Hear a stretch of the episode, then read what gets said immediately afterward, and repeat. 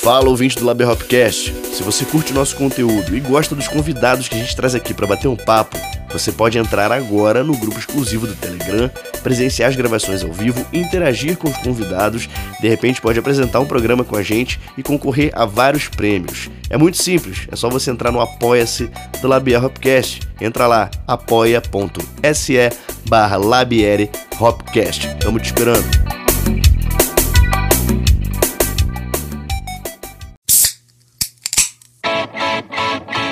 Malte, o malte das melhores cervejas, apresenta Labier Hopcast. Shut up and sit down.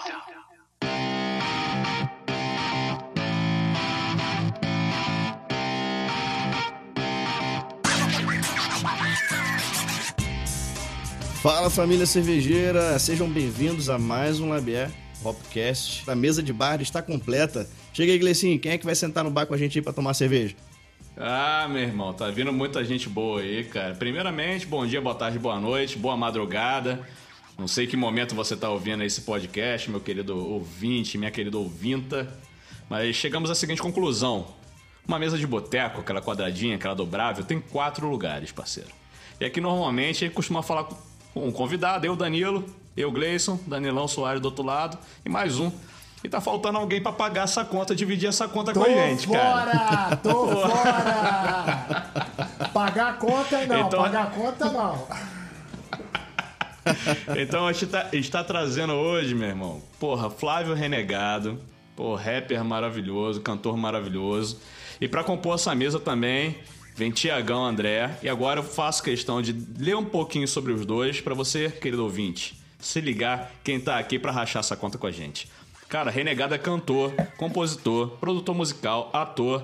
Nasceu em BH em 82, né? mobilizou-se pela música, empunhou a bandeira da cultura hip hop, do rap, desde seus primeiros passos lá nas ruas e vielas da comunidade Alto Vera Cruz.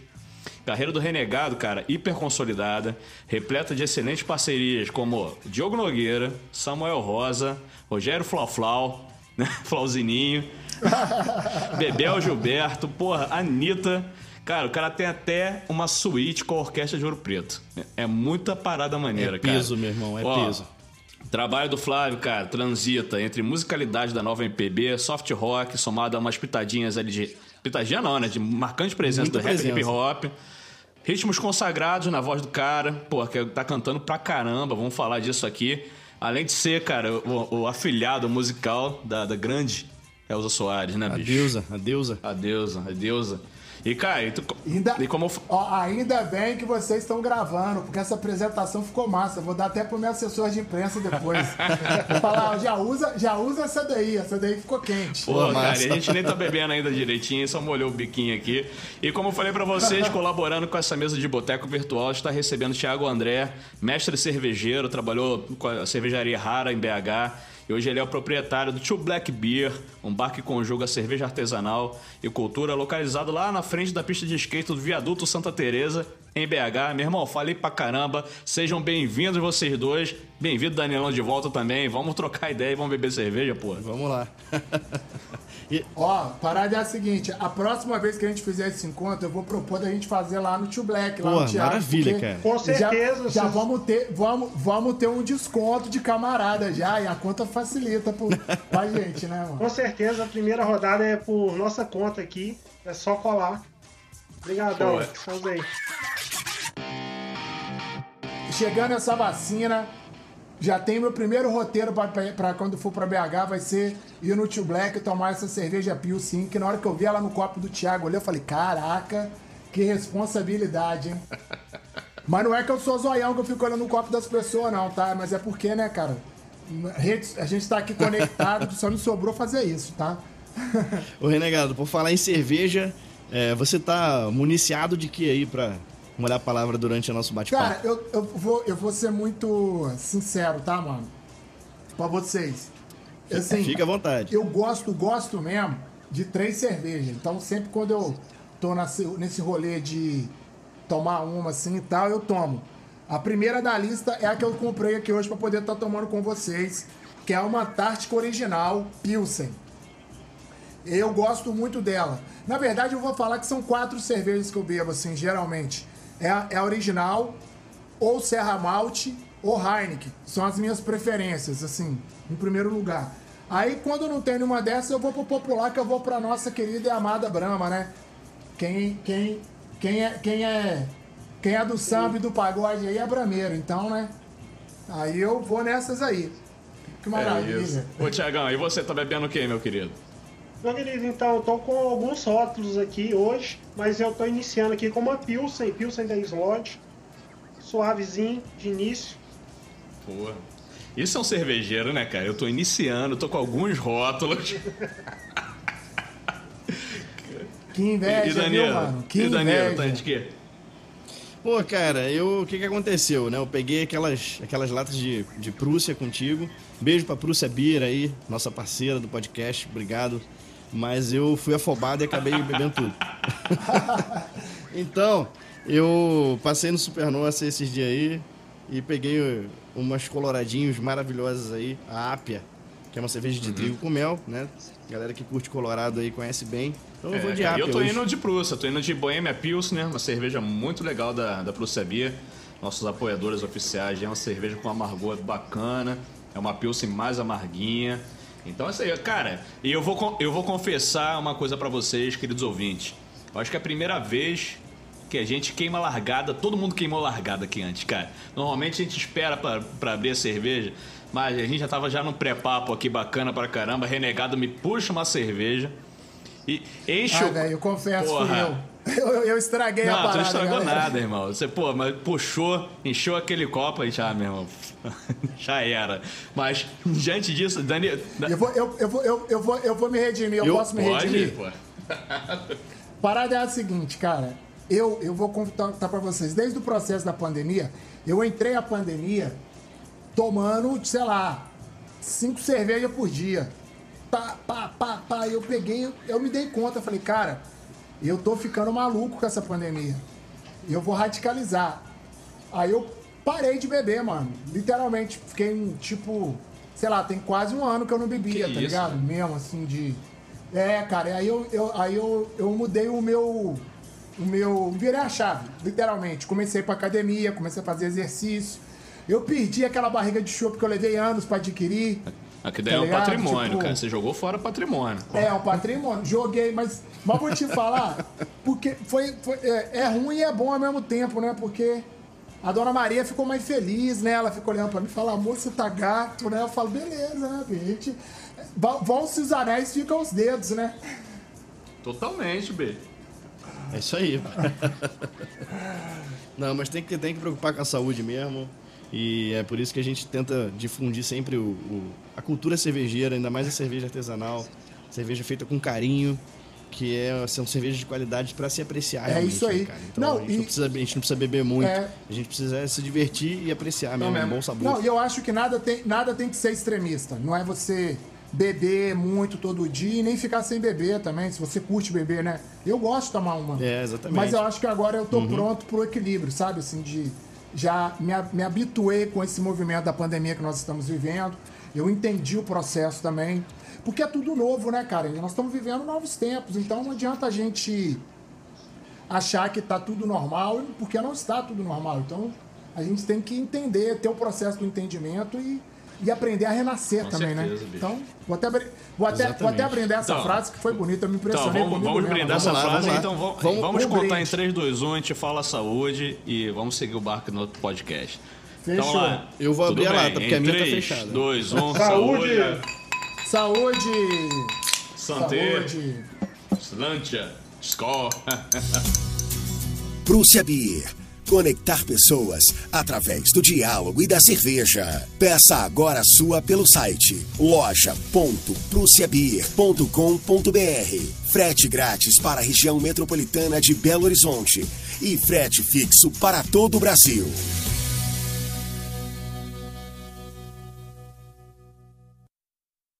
Cara, muito, muito legal o negócio da conexão, né, cara? Quando a gente tá aqui. Pô, a gente tá aqui em Minas Gerais.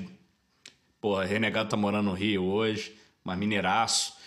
E, Super mineiro, cara, mas agora eu tô falando que eu sou mineroca. É, meu. A gente é, é- a gente é carineiro, sei lá. A gente mora. que A gente é do Rio e, porra, mora aqui há muito tempo. Mas o meu primeiro contato, cara, com o teu trabalho, bicho, o Flávio, foi no Conexão Vivo de 2008. Cara, Né, eu tava que eu- lançando o meu primeiro disco. Foi lançando Sim, o do Oiapoque cara. a Nova York. Caraca, pô, é. obrigado, viu, irmão? Obrigado, obrigado. Porra, Obrigado. cara, eu tava lá, tava lá desde o início. Conheci teu trampo através do, da, da Inconfidência, da Rádio Confidência. É, acho que acho que a primeira vez fora do, do- da música que eu te ouvi falar da, de alguma entrevista, até, acho que foi até pro lançamento do disco, foi no no programa do Tuti Maravilha, lá no Bazar Maravilha, que é um cara que a gente, porra, a gente gosta pra caralho. E naquela época. É, cara, e naquela época, cara, não sei se vocês lembram aí, 2007, 2008, 2009, era um fervo de, de lançamentos bacanas. Pô, trabalho foda do Otto, trabalho foda do Mombojó, no Sumaia lançando trabalho solo lá com o Maquinado, Caraca, China. mano, tive a oportunidade de tocar com todos esses. A sua, a sua, a sua curadoria tá boa. Porque eu toquei com essa Porra, galera mano. toda aí, mano. Eu tenho uma ótima, gente- vou contar uma ótima pra você do, com o Otto, então. Posso? Manda bala. Claro, pô. Então, é o barato seguinte, tava tendo conexão vivo no Palácio das Artes, show do Otto. Aí o pessoal me falou, cara, quer participar do show do Otto? Eu falei, pô, sou fã do Otto, Otto é meu parceiro. Ah, beleza, então, vou fazer a conexão aqui. Me conectaram com o Otto. Aí eu falando com o Otto por telefone, falei, Otto, nós vamos cantar o quê? Aí ele, renega, meu irmão, meu amado, a gente toca o que você quiser. Eu tô assim, tá, mas me passa então o seu repertório pra ver o que, que eu quero. Aí ele pegou e falou assim, beleza, vou te mandar, não me mandou o repertório, nada. Chegou no dia do show, chegou no dia do show. Entrei no camarim, tava Otto, Lúcio e Pupilo sentado. Não, era, não era Lúcio, era Catatal na guitarra. Era exatamente, cara. Catatal na guitarra. Salve Catatal, cidadão Catatal chegado. monstro, monstro, monstro, monstro. Catatal, inclusive, participou comigo no Conexão Vivo também. Ele foi meu convidado lá em um show. Aí, Catatal sentado, tava assim, Catatal, Otto no meio e Pupilo na outra ponta. Eu falei, caraca, cara, eu vou entrar nesse meio que eu tenho que fazer essa foto, né, mano? Só monstro, pá. Aí, falei, e aí, Otto, nós vamos fazer o quê? Aí Catatal virou pra mim e falou assim, você não escolheu a música? não? Eu falei, não sei nem o que, que vocês vão tocar, mano. Aí, Otto virou e falou assim: vamos fazer o seguinte: vou tocar o Nação Zumbi, te chamo. É, vou tocar do Caos Alan, da Lama ao Caos. Eu falei, beleza, demorou, da Lama ao Caos. Aí, é, e a gente toca da Lama ao Caos e toca uma outra minha aqui, você chega e improvisa e vai dar tudo certo. Eu peguei e falei assim, demorou então, Otto, combinado. Cara, beleza. Chegou na hora do show, o show começou, showzaço, o Palácio das Artes lotado, pau quebrando e tal. Pá. Aí Otto me chama, renegado, pum. Aí entrei, mano. Aí eu comecei a cantar, mano. Pá, pá, pá, eu, yeah, ah, uh, yo, ah. Uh. E eu pá, pá, pá, cantando. De repente, o maluco, eu olho pro lado, cadê o Otto? O Otto sumiu. Aí eu tô. E continuei improvisando, mano, e fui. Maluco, eu fiz, na real, juro diante de Deus, man, eu fiz uns 5 minutos de improviso direto. Caraca. Aí pô, chegou a hora a uma música ideia- nova. A ideia, fiz. Tipo, não, mano, eu saí emendando tudo, improvisava, emendava outra música, e fui, fui. Chegou a hora que acabou a criatividade, né, irmão? Aí, É, cara. é, é hora de fazer. É rei, ho, né, irmão? É, hora não. do. Não, aí acabou a criatividade. Falei, e aí, Otto? Ele, ah, ah, vai renegado, vai renegado. Falei, cadê você, Otto? Ah, ah, vai renegado, vai renegado. Tu, bicho, o bicho sumiu, só ouvi a voz dele. Ah, ah, vai renegado. Tava mijando, pô, tava mijando. Sumiu, meu irmão, sumiu. Eu fiquei lá, embromei mais uns três minutos, aí o Otto apareceu. Eu falei, caraca, se eu soubesse que eu ia ter um show dentro do show, eu tinha me preparado melhor, né, mano? Porra, tô, cara, o Otto é muito louco, velho. Que fogueira, hein? Tu falou essa parada aí, me lembrou do, do, do show. Cara, num, espaço aqui que tinha em BH, eu acho que era Estação do Conde, um negócio assim. Casa do Conde, eu fui nesse Casa- show também. Bebel Gilberto participou. Foi esse, não foi? Isso, isso, eu foi esse mesmo. lá, cara. Foi lá que Então, eu tu conheci lembra a Bebel que ele sum- Gilberto. Eu conheci a Bebel Ele Gilberto sumiu do lá. palco. Caraca, que doideira, bicho. Foi ali que eu conheci a Bebel, a gente ficou amigo e ela, partici- ela me chamou pro DVD dela. Foi ali. Mano, cara, vocês, vocês têm bola de cristal, ou vocês olharam meu Wikipédia, mano. Tem alguma coisa acontecendo aí. Meu irmão, na, na real é que a gente tá inserido nessa parada aí, se conectando e trazendo de volta essa conexão, mantendo viva e expandida mesmo. Cara, se eu te falar que. É, pô, já, já naquela época ali, cara, conhecer, conhecer os artistas de, de BH para mim foi muito importante, vim do Rio de Janeiro, então foi uma época que eu, cara, valorizei demais a galera daqui, conheci a Helene Calisto, Titani, toda essa galera aí, e te conheci no, no numa oficina de flow Lá no, se não me engano, foi na Fundação Clóvis Salgado, ali, é, que é uma, que é no Palácio das Artes, aquela parada ali. Tipo, você muitos anos atrás, bicho. Pô, você eu foi tava dando então, oficina Você tava dando oficina de flow. lá de- no Parque de- Municipal. É, eu, eu acho que é. Era, é, era uma tenda assim do lado de fora ali do parque ali. É, uma, não, era uma salinha ali da, da fundação mesmo, cara. Onde tem, tem as salinhas ali. E eu fiquei, porra, pensando. Cara, como, como é legal é, esse projeto. Eu era muito fã do Conexão Viva e das ações que eles faziam. E, pô, cara, amarrando essa parada aí, eu queria que você desse uma. rapidamente uma avaliada na. Como é, que é o rene... como é que era o Renegado lá de 2008 e como é que tá sendo o Renegado agora 2021 e como é que foi um pouco dessa evolução e essa conexão com o seu estilo, né, cara? Porque você tem um estilo muito próprio, você foi consolidando esse estilo e, pô, fincando o pé. Você é um cara múltiplo e essa multiplicidade virou a tua identidade, né? Como é que você dá uma avaliada nisso agora? Cara, é, é muito louco, mano, porque. É, como é que eu vou falar? Eu ainda sou aquele mesmo cara, aquele mesmo moleque, aquele mesmo. aquela mesma pessoa que acha que tudo tem que estar junto e misturado. Só que um pouco mais maduro, conseguindo me entender melhor dentro desse processo. Porque não é fácil também não, sabe, irmão? Porque é, é, eu, venho, eu venho de um estilo musical em que a, a rigidez é muito forte. O rap ele é muito rígido, né? Naquela época, cara. por exemplo, quando eu comecei a cantar rap, a gente não falava de amor. Falar de amor no rap era proibido. E eu, quando eu comecei a falar de amor, então tomei muita pedrada por causa disso. Tomei muita pedrada imagino. porque eu misturei muito. Eu tomei muita pedrada porque eu fui audacioso. E o mais louco é que hoje eu, eu vejo as mesmas pessoas que jogaram pedra fazendo o que eu fazia. Então eu falo, mano, não tava errado, eu tava muito certo, né, dentro do meu rolê. Então, e por isso que eu sou um cara mais tranquilo comigo mesmo hoje também, sabe? Assim, mais maduro pra entender qual é a minha função nesse, nesse lugar. E a minha função é continuar sonhando, é continuar acreditando no meu sonho, é continuar é, é, é, mostrando pro meu povo que é possível sonhar e conquistar o mundo a partir do seu sonho. Tá ligado? Eu acho que é isso. Quando eu tava ali naquele barraco no Alto Veracruz, é, eu não tinha tantas oportunidades, tantas possibilidades. E aí, sonhar me permitiu conhecer o mundo, tá ligado? E é isso, cara. É, é porque Porra, é é, é- é muito louco, cara. Eu, até hoje eu fico. Eu fico. É não é que eu sofro com isso, mas eu fico vendo esse movimento, né, cara? Porque o mercado, ele precisa te colocar numa caixa. Saca? O mercado precisa que você seja roqueiro, que você seja pagodeiro, que você seja sambista, que você seja MPB ou que você seja do hip hop. E eu entendi, mano, que eu sou disso tudo, eu- porque isso tudo faz parte de mim. Com E certeza. por que eu não posso ser? Aí cada vez mais eu fico pensando e falar, mano, eu só é pop, porque eu sou isso tudo, tá ligado? E tudo faz parte de mim.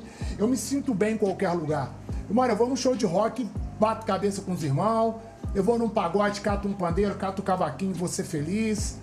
E é isso, cara, eu sou, eu sou o Brasil, tá ligado? A real é essa.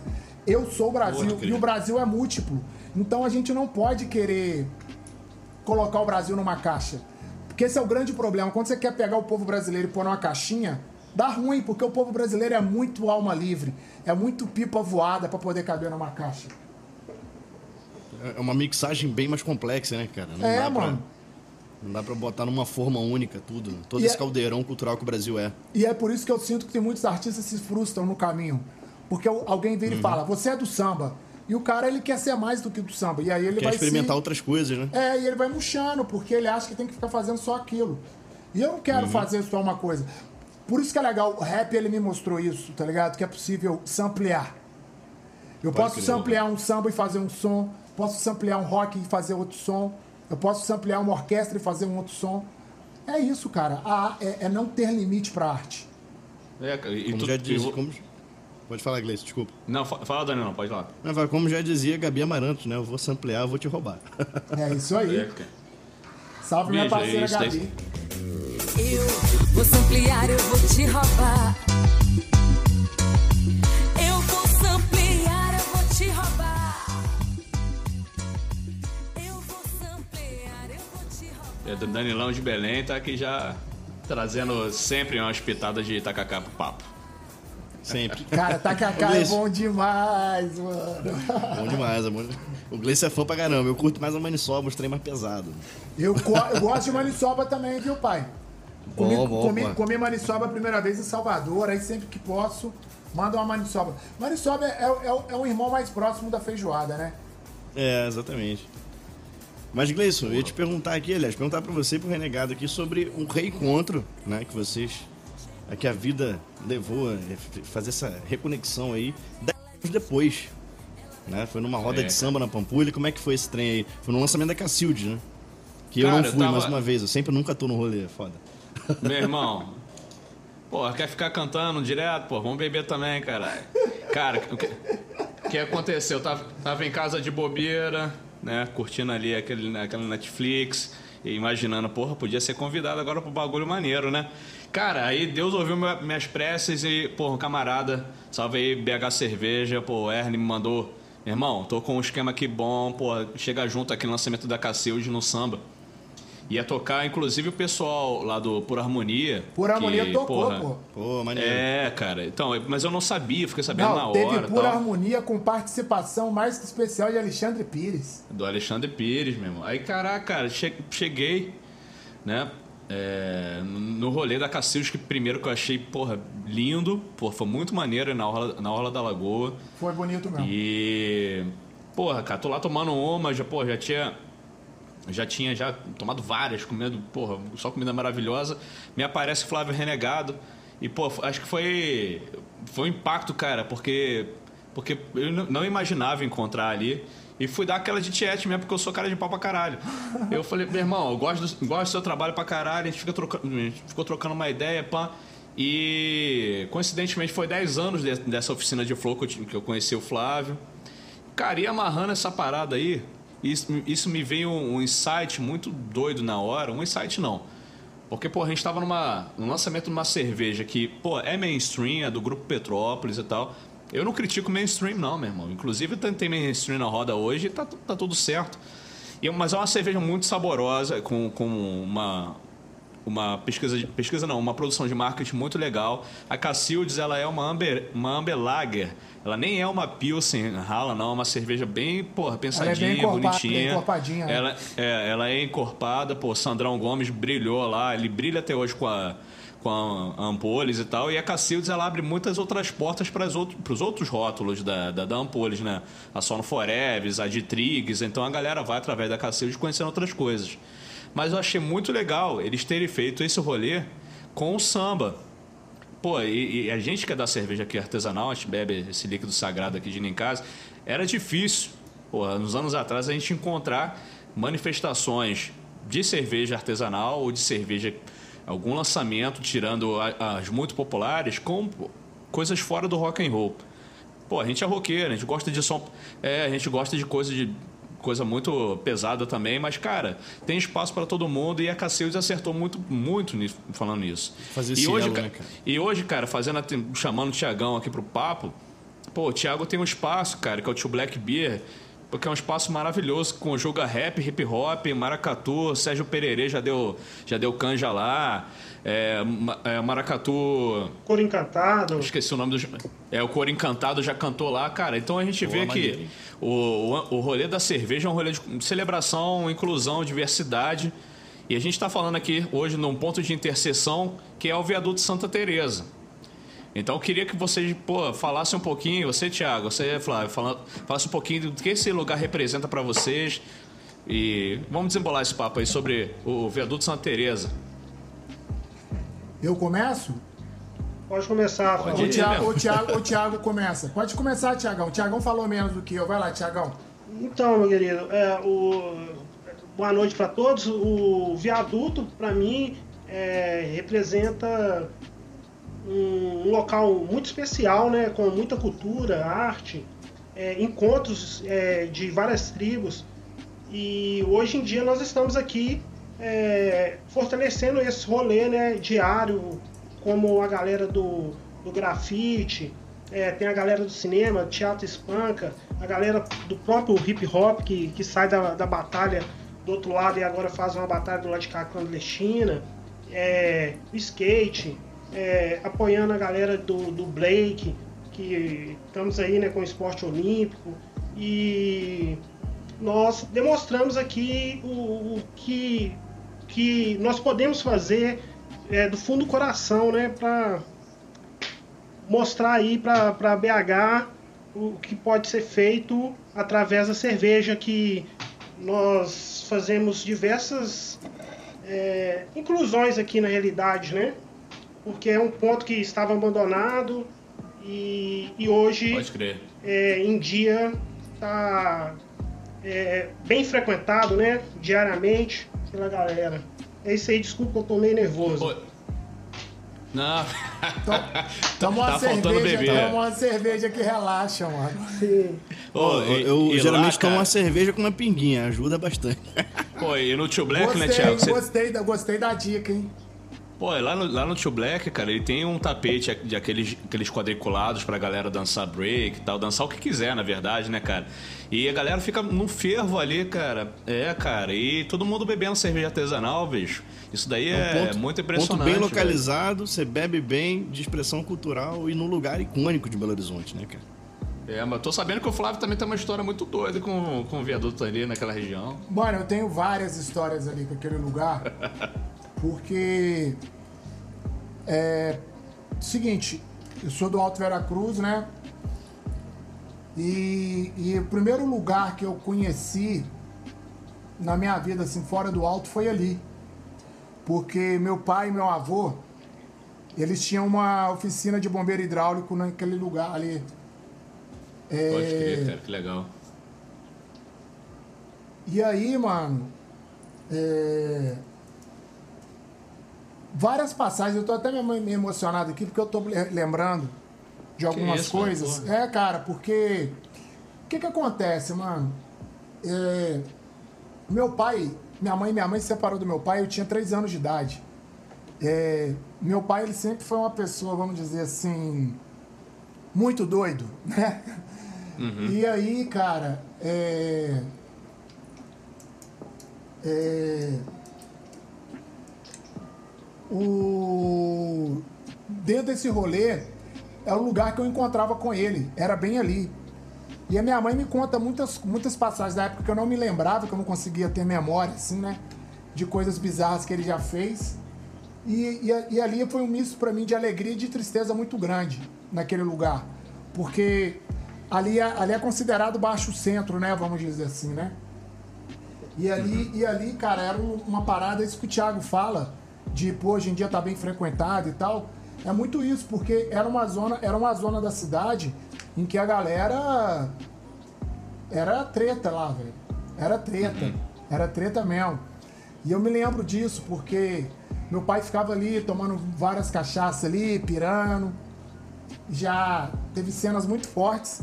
Mas ao mesmo, mas ao mesmo tempo que eu fui, teve momentos tristes, teve momentos, muitos, muitos momentos felizes, tá ligado? Assim, naquele lugar.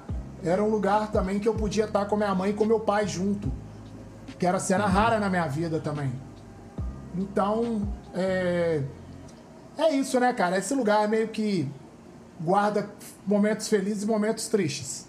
Mas eu, eu adoro aquele lugar, principalmente depois que o, o duelo foi pra lá, tá ligado? Aí que eu comecei a frequentar e come... ressignificou muito pra mim também esse lugar.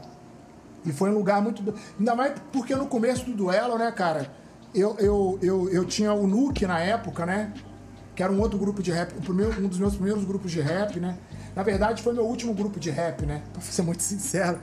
É, foi o meu último grupo de rap antes de lançar, me lançar em carreira solo. E o duelo, o duelo, ele nasceu junto com o meu trabalho solo, praticamente. E aí, é, a- no Nuke a gente já era um grupo muito organizado, estruturado. Então, durante uns cinco anos ali direto, o som que fazia o duelo de MCs era o som do Nuke. A gente emprestava o som para poder ter o duelo. Então, durante muito tempo, a gente. Eu, ia, eu, ia, eu tava lá toda semana porque era o nosso som que tava lá. Então, eu ia para lá para ajudar a tomar conta do som e participar do rolê também, tá ligado? É. Era muito maneiro, cara. Era muito legal mesmo. Então, eu tive momentos muito felizes naquele lugar. Pô, cara, e a gente vai trocando ideia. Como, como é engraçado, né, cara? Como a gente parece que realmente tá no, no boteco, porque papo de boteco, ele é igual uma montanha russa, cara. Você não sabe o que, que, vai rolar, maluco. Não é, cara? Eu, Muito. é... Ô, galera, desculpa se eu abaixei o astral do- da parada, é porque veio mesmo. Não, Não, tive velho, como não, eu, eu soltei, né? Eu ia, não, eu ia inclusive exaltar isso. Eu- e por isso que eu falei que o papo de bo- de boteca é uma montanha russa, porque, cara, a gente, a gente vai muitas vezes pro bar. É claro que, pô, você não, porra, não torne isso um hábito, né? Mas, pô, muitas vezes o, o garçom é seu melhor amigo, bicho. Você tá ali, você encontra alguém, você troca uma ideia, você dá uma chorada e volta, vagabundo já faz uma piada, você ri. E sacou? E, tá- e esse, esse é legal pra caralho essa tua história, porque, pô, o- quando o Thiago chegou ali, pô, cara, ele tá ajudando a dar uma ressignificada violenta, cara. Em muita parada em relação à, à própria circulação das pessoas ali, em relação à cerveja artesanal, cara, que é muito vista como elitista ainda, os preços ainda são caros e tal. É, pô, a gente tá nessa batalha de ajudar, dar uma popularizada e mostrar que, pô, a cerveja artesanal é pra todo mundo, cara. Então você chega ali, você vê a molecada é, de boa tomando cerveja, comprando growler, né, Thiago? Pô, é, trocando ideia contigo, muita gente vai trocar ideia com, com, com o Thiago ali, que uma das coisas que, que, que, que mais causa impacto nas pessoas, cara, é a sensação de pertencimento. Então, pô, não adianta nada você ter, você ter um bar lotado de 400 torneiras se você, porra, você não interage com as pessoas e essas pessoas não se sentem ali pertencentes daquele lugar.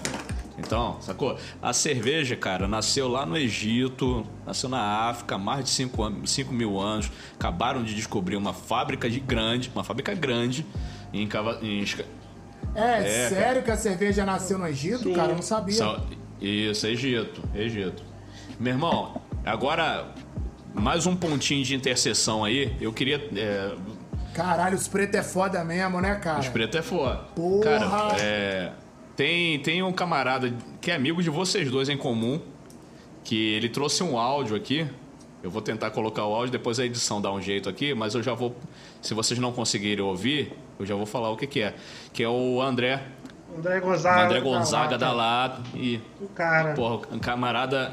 Um Da camarada. lata! Que da hora. Que da hora, velho. Ele fez, ele, ele fez a, a, é, customização lá dentro do Tio Black, então tem arte dele lá dentro do Tio Black e nas paredes de fora, ele, imediatamente ele do lado, né, Tiagão? É, na, na- na- o painel, né, na realidade, que tem em cima lá do, do, do bar, era um painel que ele pintou primeiramente, ele o Binho, e mais um outro artista que já até faleceu, que eu não sei o nome. Então tinha. A primeira vez que eles pintaram tem na média de uns 18 anos. E depois pintaram outra vez com cinco pessoas e agora com mais cinco artistas, né? É, com a nossa chegada lá, é, nós primeiro é, conheceu da lata, ele foi fez o trampo lá pra mim e a partir disso daí ele falou velho, estamos precisando de pintar esse painel aqui outra vez e eu falei não, vou apoiar vocês aí no que puder e apoiamos e eles refizeram esse painel maravilhoso aqui fica localizado em cima aqui, tá convidado viu Flávio? O dia pra você chegar aí colar e ver e para toda a galera aí de BH. E além disso, eu gostaria só de adicionar, é, agradecer outras pessoas como é, Dalata, Binho, é, Figo, é, Hyper, é, MTS, é, Vato, que são essa, essa galera que refez esse trabalho aqui maravilhoso, né? E é isso aí, galera. E nós estamos aqui para sempre apoiando com diversos é, trabalhos com, na arte, na cultura. Tem, igual eu já falei um pouco mais cedo aí, tem a questão do Bake, a galera do, do reggae, o ISO System, Bruno Rasta, é, é, Luca, Ra- Lucas Rasta, é, a galera das fanfarras ensaiando aqui direto, né? EBB. É, Porra, massa. então é isso. E brigadão, galera. Ô, ô Tiagão. Tiagão, eu ia te perguntar um negócio. É, porra, eu já frisei aqui né, anteriormente sobre um, o ponto ser muito estratégico, né, cara? O Tio Black tá ali num ponto, um dos mais icônicos de Belo Horizonte, que é uma cidade que eu amo em termos de, de fusões culturais e caldeirão cultural, ainda mais em relação à música. É, então você tá ali no Viaduto Santa Teresa. Como é que é a receptividade? Como é que é a primeira impressão da galera que que tá adentrando no universo cervejeiro, né? De chegar ali experimentar a parada e tal. Como é, que- como é que tem sido esse rolê aí? Então, é, tá sendo maravilhoso esse rolê. É, de início a galera começa na Pilsen e depois vai apresentando, eu vou apresentando outros produtos, né? É, cervejas diferentes, com aromas, sabores, e a galera vai entendendo super bem, um preço com é, ótimo, um preço ótimo, baixo e com os produtos com a maior qualidade possível. Hoje em dia eu tenho um estilo que não pode faltar no meu bar, são, são três estilos, que é a Pilsen, é, Catarina Sour, que é uma cerveja ácida, azedinha, parecendo um frisante com adição de frutas, e, e IPA, né? Que a galera é, já vai é, cada Aí dia é a mais... vermelhinha, né, mano? A, a IPA, ela, ela pode ser, ela pode ter, pode ter vermelha ou então é, tem vários estilos, turvas, é, amarelas, mas a vermelhinha nossa aqui é a Catarina Sour, que ela tem edição de frutas vermelhas, certo? Aham. Nós vendemos duas Entendi. aqui, que é, a, é ou a Catarina Sour, que é a Juliana, que é a de frutas vermelhas, ou a Amora Sour, que é da Pedrosa, que é Amora, Não, a Morasauro eu conheço, goiaba maravilhosa, muito bom. e, e morango também, mas é isso aí.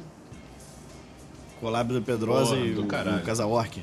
Foda-se. Orc. Cerveja O maravilhosa. Douglas, maravilhoso. Pô, né? eu- É, velho. E Renegado, velho, Oi. é. O André, ele, ele mandou, mandou esse áudio que a gente ouviu aí. Pô, um salve aí de volta pro André, um dos grandes artistas de grafite aí no, de arte da, de, de BH do Brasil. Sou fã pra cacete do, do André, cara. E é bebedor de cerveja também, ele é fã da Botocudos. E ele me contou que, que eu falei, pô, cara, me manda um salve aí que eu vou colocar aqui no programa. Aí ele, pô, beleza, tio, conheço o Thiago, vai gravar com quem? Eu falar, vou gravar com o Renegado. Aí ele falou que ele te conhece do rolê da educação, né? É isso? Cara, eu tenho várias histórias com o da lata, mano. Muitas histórias.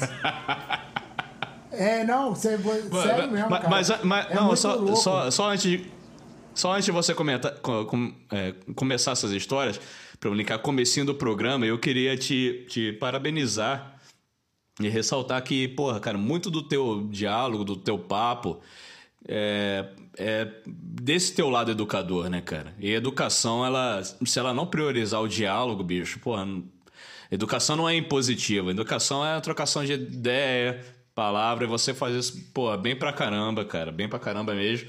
Eu acho que essa, essa, esse blow mind, né, cara? Essa mente explodida aí que você propõe pra tua música, vem muito dessa parada da educação, né, cara? Cara, Mas enfim, é- vamos, é- contar, é- vamos contar a história, Rondo. não, não tem história ruim do cu da lata, não. Mas a parada é a seguinte, só porque. Só uma aspas rápido, por causa dessa parada da educação que você disse. É o nosso maravilhoso Paulo Freire, né, mano? Ele sempre nos mostrando possibilidades e caminhos novos para a educação. Eu, eu vou te confessar que até os meus 16 anos, eu nem tinha noção que eu ia virar educador social, tá ligado? Mas um, eu fui, aí um, um, um brother meu, que é o Júlio César, o Júlio, Julião lá do Alto, virou pra mim e falou, mano, vou fazer um curso ali de educação social. Você não quer ir comigo, não? Eu falei, mano, o que, que eu vou fazer nesse rolê aí? Ele falou, ah, cara, tem um papo bom, ideia boa, vamos lá e pá. Mano, eu entrei no curso, velho. Meia hora depois eu tava lá falando que era uma maritaca. Aí, aí uma galera já colou em mim e falou, cara, você tem que fazer, nós vamos ter um outro curso, não sei o quê. Mano, eu juro que dos 16 aos 18 anos, eu só fiz curso de educador social. Então fiquei dois anos, tipo, estudando essa parada. E aí chegou no final Pode dessa crer. parada, mano, eu tava, sei lá, com vários diplomas de vários cursos foda. E aí rolou uma vaga para poder ser educador social no programa programa para jovens da prefeitura de BH, que era o Agente Jovem. E aí eu com 18 anos vi- virei educador social, mano. Comecei a trampar lá que eu conheci o da Lata. Na verdade eu já conheci o da Lata. Aí eu vou falar de onde eu conheci o da Lata mesmo. Porque aí eu comecei a cair nos rolês do rap e tal. E o da Lata cantava num, num grupo de rap, ele tinha um grupo de rap dele, tá ligado? E aí eu conheci Olha, o legal, trampo cara. dele. E aí eu curti o trampo dele, a gente ficava ali trocando figurinha, batendo papo. E aí no NUC, que é esse grupo de rap que eu tinha, a gente fez um projeto que chamava Manifesto Primeiro Passo. E o manifesto era, era- ele já é, aí lá atrás, isso era 2001, já tava eu lá fazendo as minhas junções malucas. Nós juntamos rap, samba, capoeira e cantiga de roda com as meninas de Sinhá. Era uma loucura esse show. Porque eram 23 pessoas no palco, tá ligado? Era um bagulho frenético, assim. E muita, muita música de resistência, era muito forte. Eu que escrevia as músicas do show. E aí a gente gravou um disco dessa parada, um EP. E a gente foi fazer o show de Caraca. lançamento e a gente foi fazer o cenário da parada. Aí quem é que a gente chamou pra fazer o cenário? Da lata. Da lata. e o cenário, o cenário era muito lindo, tá ligado? Porque era a favela, a gente falou, a gente quer uma favela. Aí ele fez uma favela, era um americano. Você tá ligado esse pano? Chama americano cru. Tá ligado? Esse pano? Não. É um tecido. Ah, não, sim, É sim, um sim, tecido sim. O americano, americano, cru. Sim. A gente fez o cenário todo nele. A gente passou várias mãos de cal na parada para ele ficar mais rígido. Aí a gente cortou ele em seis partes. Tá ligado? A gente fez um cenário que ele era tipo 10 metros de cenário. Só que a gente cortou ele em partes. Que a gente- a- a- olha a viagem, né, mano? Já era visionário daquele, daquele tempo. Falaram, não, mano, vamos fazer Caralho, ele, ele bom. cortado em partes. Porque se a gente for para lugares menores, a gente usa só partes do cenário. E aí a gente fez um cenário de 10 metros que ele era mo- modular, tá ligado? E aí ele era uma favela que na, na primeira ponta ele era o sol nascendo, no meio ele era o encontro da lua e do sol, e na outra ponta era a lua se pondo, tá ligado? Era muito louco esse cenário. Caralho. E o da Lata foi, Caralho, se eu não me engano, foi o da Lata e o DMS que fizeram esse cenário. DM. Eu posso estar enganado. Eu posso estar enganado, eu não lembro se é o DMS com toda certeza, mas eu acho que foi. Da Lata e o DMS. E aí eu fiquei amigo dos Porra, caras cara. num grau alto, e aí só parceria forte. Porra, cara, muito louco, cara. E, e legal que você puxou essa parada do grupo do, de rap, que isso eu não sabia, mas eu sei que ele também é músico, ele tem material no YouTube com algumas músicas, chama O Jogo, Telecinética, Cinco Contos, Bom Filtro. Tem um material, tá lá na bio do, do André Gonzaga, André Gonzaga da Lata. Multiartista, Bicho, né? você consegue. É, cara, cara você, vocês são sinistros, cara. Caraca, cara. Eu sou só um bebedor de cerveja. Rapaziada Labieri Hopcast, André Gonzaga da Lata quem fala. Passando aqui pra mandar um salve pro meu mano Thiago Tio Black e meu parceiro Flávio Renegado. É isso aí, rapaziada. Aquele abraço. Porra, não, cara, parabéns, bicho. Que, que loucura, né, cara? E quando. E quando. Eu já, eu já, eu já sabia que, que o. Que o Dalata tinha feito a arte lá do Tio Black. Aí eu falei, porra, cara, eu tenho que chamar o Tiagão, porque é uma, é- eu gosto de interseção e eu gosto realmente de conexão, cara. Tem algumas palavras que aparecem assim. É, pra gente montar. Às vezes não montar a pauta ou pensar em alguns temas, eu penso em alguns temas. E é, é conexão, desde o Conexão Vivo, né, cara? Quando eu conheci o teu trampo, eu falei, cara, esse papo, esse podcast, esse episódio, ele vai. Ele tem que passar por conexões, cara. E a gente tá ali, a gente tá aqui agora se conectando à distância, né, cara? E a gente, realmente, eu tô muito feliz. Você tá falando de conexões, mas é, você não tá. Você não tem noção da conexão que você não tá fazendo viver nesse momento, porque a gente tá conectando uma parada que viver o viaduto ali, o, o aonde é o tio Black, é, é uma memória afetiva da minha vida, tá ligado? Tipo, aonde eu tive os poucos encontros com meu pai foram ali. Então eu tô aqui vivendo, revivendo, revi, rebem, rebem, como é que é que fala? Bememorando, bememorando essa lembrança, porque realmente foi muito forte pra mim. E é louco, né? Poder ver que hoje eu, homem, lembrando desse rolê de quando eu era criança e ver que, que eu consigo evoluir pra poder falar disso de forma tranquila, né? Porque às vezes tem, tem aqueles gatilhos que ficam ali guardados na mente da gente, que a gente vai, pô, a gente se fecha ou a gente não se permite acessar aquela ferida.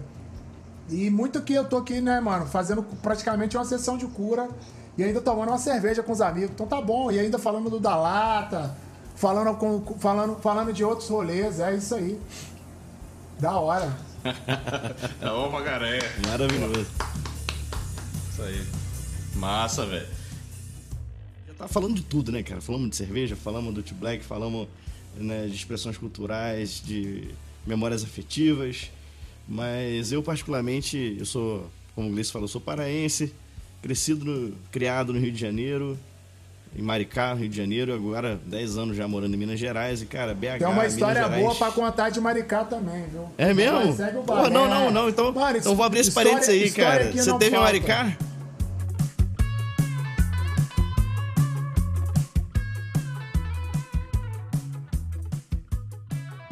Pessoal da mídia, da mídia Ninja, fora do eixo, olha aquela galera,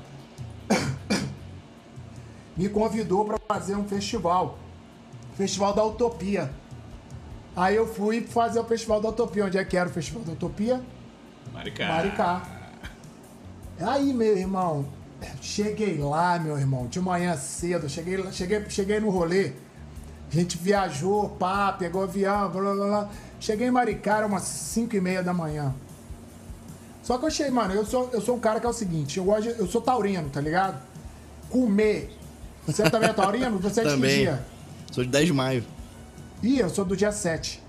Aí, pertinho, pô. É, É, né? do Comida lado. é o nosso forte. É, comer, nisso que eu ia falar. Comer, beber e dormir é comigo mesmo, irmão. É. Nenhuma. Pode me convocar que é eu mesmo. Mas aí, só que eu tenho, eu tenho, eu tenho um porém. Quando eu acordo, eu acordo. Tá ligado? Tipo assim, não importa se eu acordei, tipo, meia-noite ou cinco da manhã. Eu acordei, eu acordei. E vou viver a vida. Tipo assim, tem uma galera que, tipo, acorda, dorme um pouco, dorme mais. Eu não consigo, tipo assim. Eu, eu gosto de dormir seguido. Se eu, tipo, eu vou deitar e vou dormir duas horas, eu vou dormir duas horas. Eu não consigo voltar e dormir mais. Né? Mas quando eu, quando eu pego pra dormir também, se deixar, eu vou umas 10, né? Mas é isso. Aí, cheguei lá em Maricá, 5 da manhã, pá, a banda foi dormir. Aí eu falei, ah, mano, vou dormir nada, vou dar um rolé. Pá, já logo fui dar um rolé, fiquei amigo dos pescadores, irmão.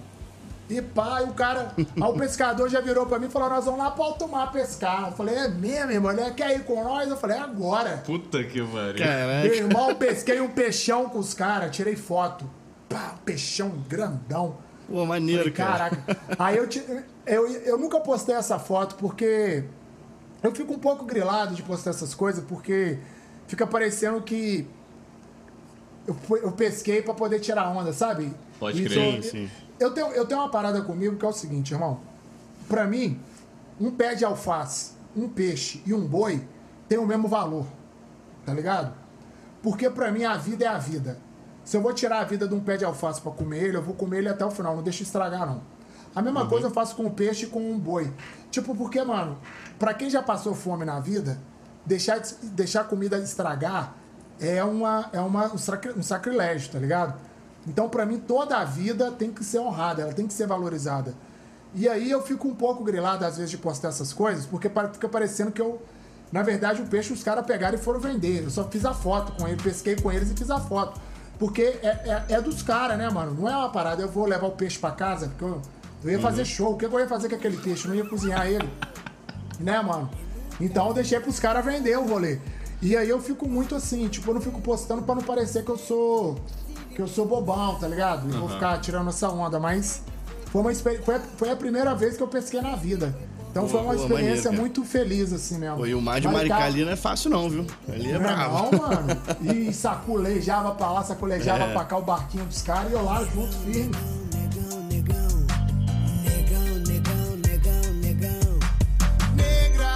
negra, negra, negra, negra.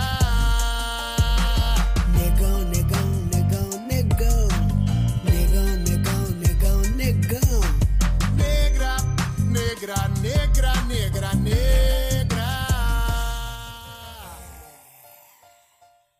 Cara, olha, olha, olha, olha o line-up que eu toquei. Foi Leci Brandão, Racionais, eu, Otto tocou, Chico é, César. Otto, pode crer. Eu falei, mano, só monstro, só monstro. Só monstro. Foi, foi um baita do festival foda. Foi. Muito bom. Pô, eu Pois Danilo, é. esse, é- esse é aquele que o Roupa Nova abriu tocando o YYZ do não. Rush, não, né? Não, não, não foi. Tá. Esse do Roupa Nova tocando o YYZ do Rush, cara, foi 2004, 2005, mano. Foi Ah, boto muitos fé. anos atrás. Beleza. Que foi segue quando, foi quando eu me apaixonei pelo Roupa Nova. Os caras entrando, tocando o Rush, o o caralho, mano. Porra, tá maluco. Pô, Mas roupa, enfim, nova, roupa nova eu apaixonei por osmose. Minha mãe ouvia todo dia. Porra, maravilhoso, né? Tião? Salve, Paulinho. É. Salve, Pois Paulinho. é. Máximo respeito. Com certeza.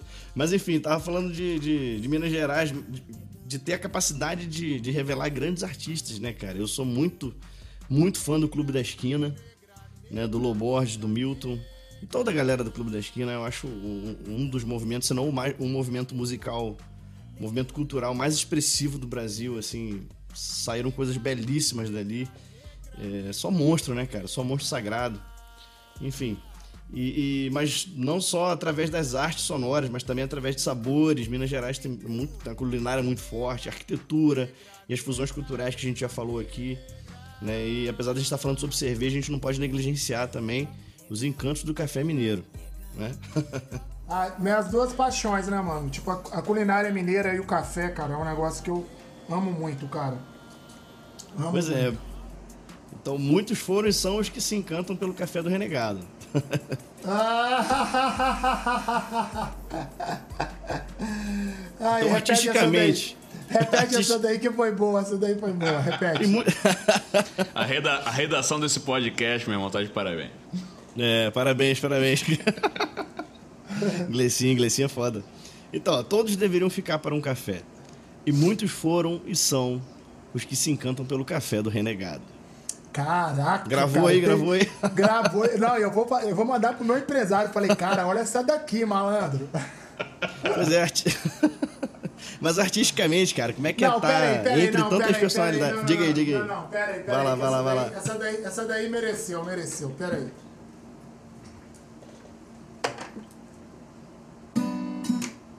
Puta que pariu.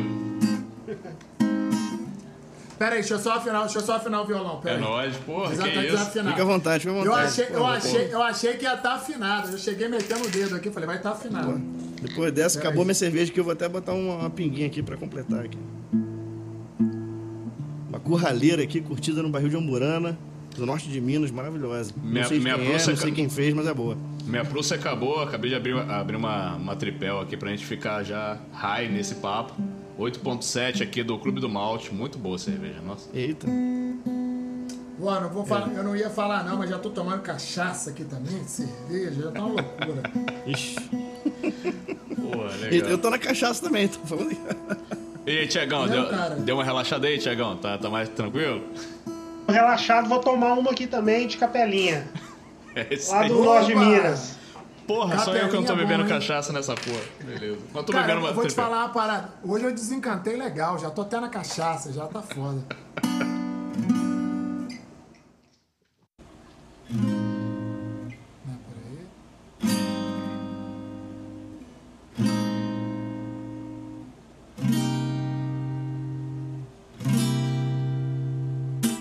Corro contra o tempo, a favor do vento, pra poder te ver, mulher.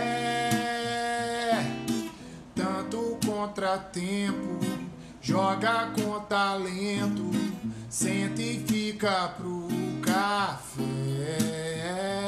Eu tô te esperando, nega. Sabe que eu te quero, baby, com certeza.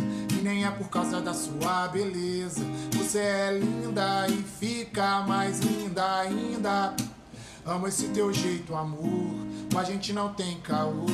Larga o frio do sul e vem me dar calor. Nem me pede por favor que eu vou. Faz tempo que eu peço pro tempo dar uma pausinha. Naquele momento com a minha blusa e de calcinha eu gosto.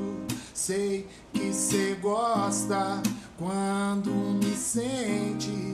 Chega e encosta, bebê. É cheque mate, cê mata a vontade. Me usa, te uso, amor e prazer.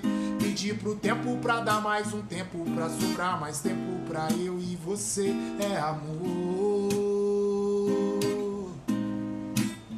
Vem, amor. Vem, amor. Contra o tempo. A favor do vento. Canta não. Só para te ver, mulher. Tanto contratempo, mas joga com talento. Senta e fica pro café. Puta que pariu.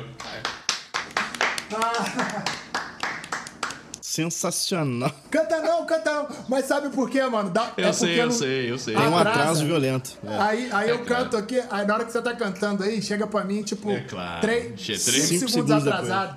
Aí eu fico. Aí eu fico aqui, uou.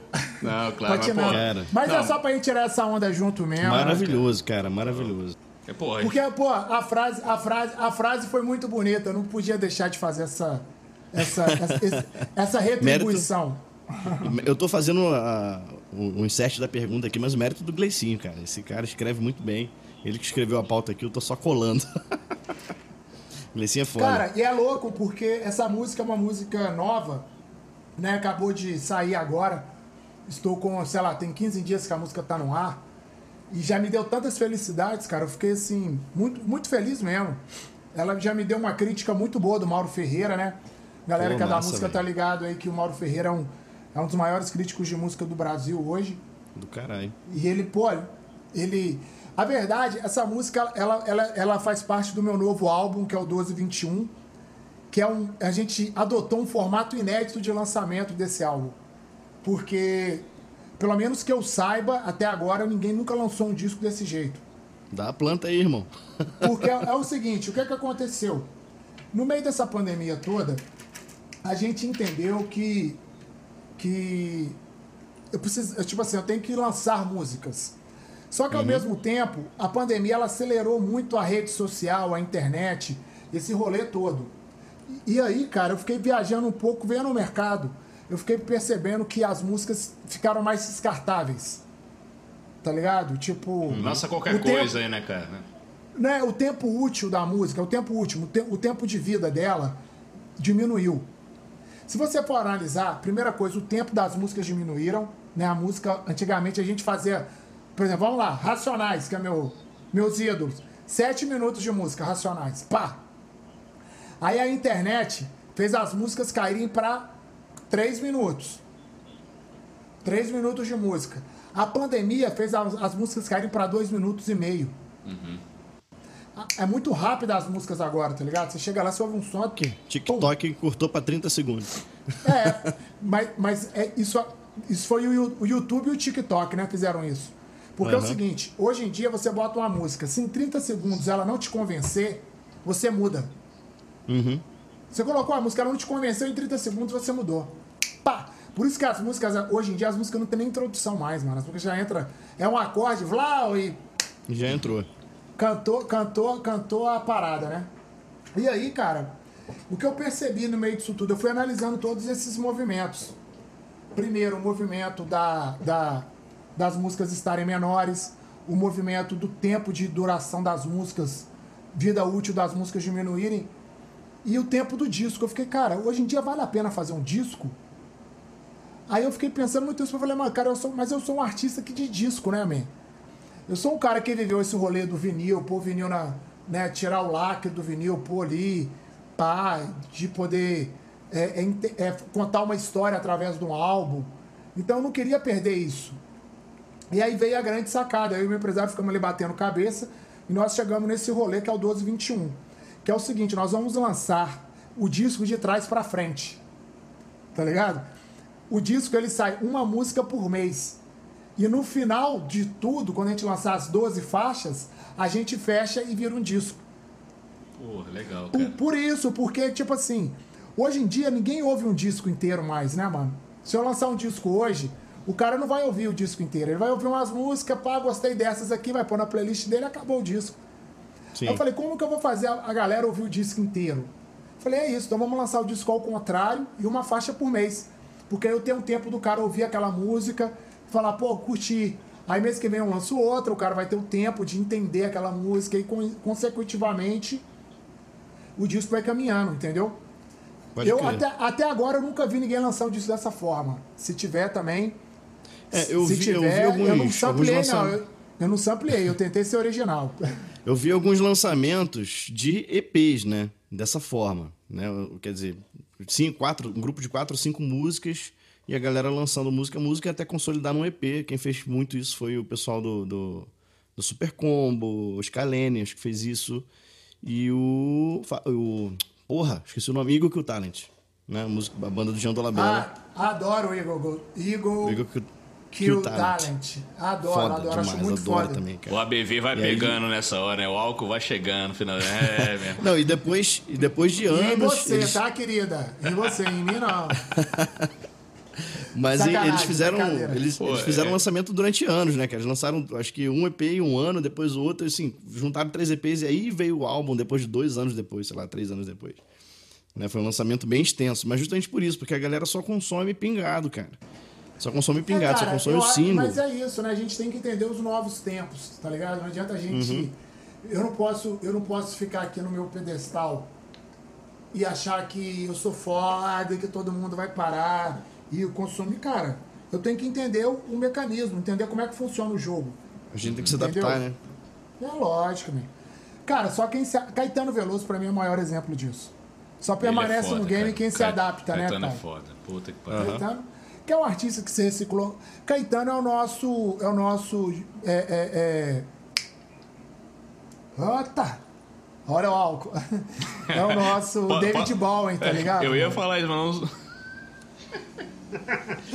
Ih, garoto. Eu olha acho. essa risada, olha essa risada, Brasil. É. Eu ca- é, cara, o Caetano é fodido demais, bicho. Que isso, cara. Bicho, e. Danilão, você quer completar a pergunta? Então, não, a gente já entrou nela, né? A gente entrou É. nela, já, tá- já falou do lance do disco, né? do, do lance- do lançamento.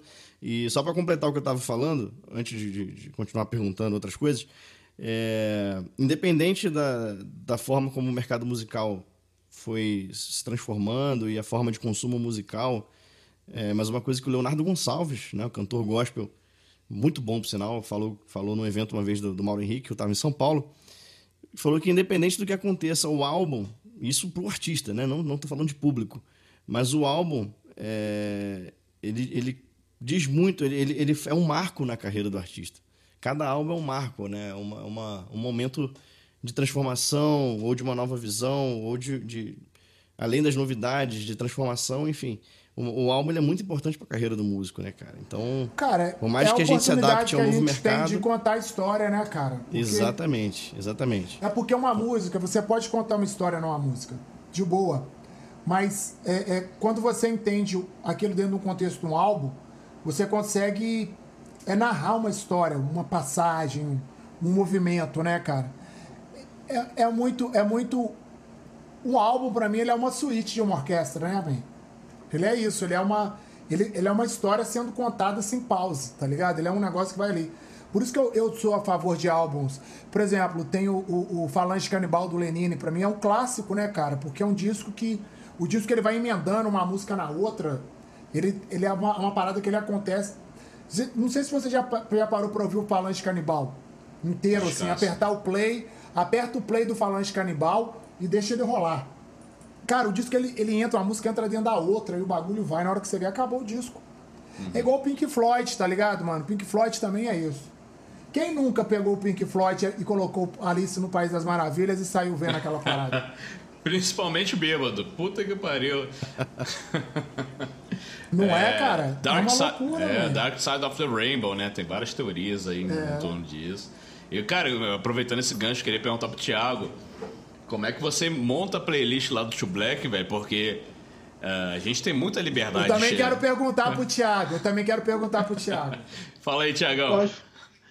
Então, meu querido, geralmente as minhas playlists é, eu monto correndo na Andradas, aí eu lanço o fone e, e, e vou adicionando as músicas Spotify e, e montando, é isso. É, o segredo é esse. Mas Posso fazer a minha pergunta? pode, meu querido. Quantas músicas de Flávio de Renegado tem na sua playlist? Sacaneei agora, né? Agora foi paredão Big Brother Brasil, meu irmão. Caralho, puxou o Big Brother Thiago Life agora, hein? Então, meu querido, eu tenho uma música sua na, na playlist que é com a Elsa. Tá? É- Negão Negra. Isso, isso mesmo. É, mas não é. Não, é, mas vai, vai rolar muito mais músicas aí pra, daí pra frente. Com esse contato ainda É mais que eu tendo com você e com vocês, né, na realidade. E, e aos poucos vai chegando. A gente vão vão montando e eu é porque eu toco muito lá também o rap, né? Lógico que você tá ligado ao rap, hip hop. E mas vou dar mais uma corrida e lançando música. Sempre vou montando playlists novas também. E a playlist é fundamental, né, cara? Eu falei disso outro dia aqui com a minha mulher. Tiagão. Oi, meu querido. pra você então.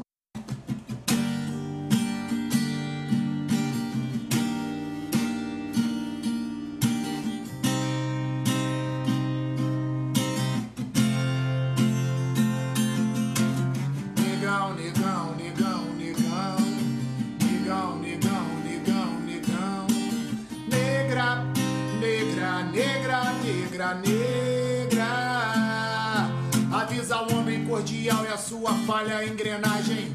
Meu corpo é livre com amor, cor e coragem. Pra cada um que cai, choramos rios e mares. Mas nunca calaram as nossas vozes milenares. Sem gênero ou preceito humanos em nova fase. Wakanda é o meu mundo, Palmares, setor a base. Quem topa esse rolê dá asas à liberdade no fit filho do rei e a deusa Elza Soares. Esse podcast, meu irmão, puta que eu pariu. Obrigado, Flávio. Cara, Obrigado, querido. ô irmão, você é louco, mano, você é louco.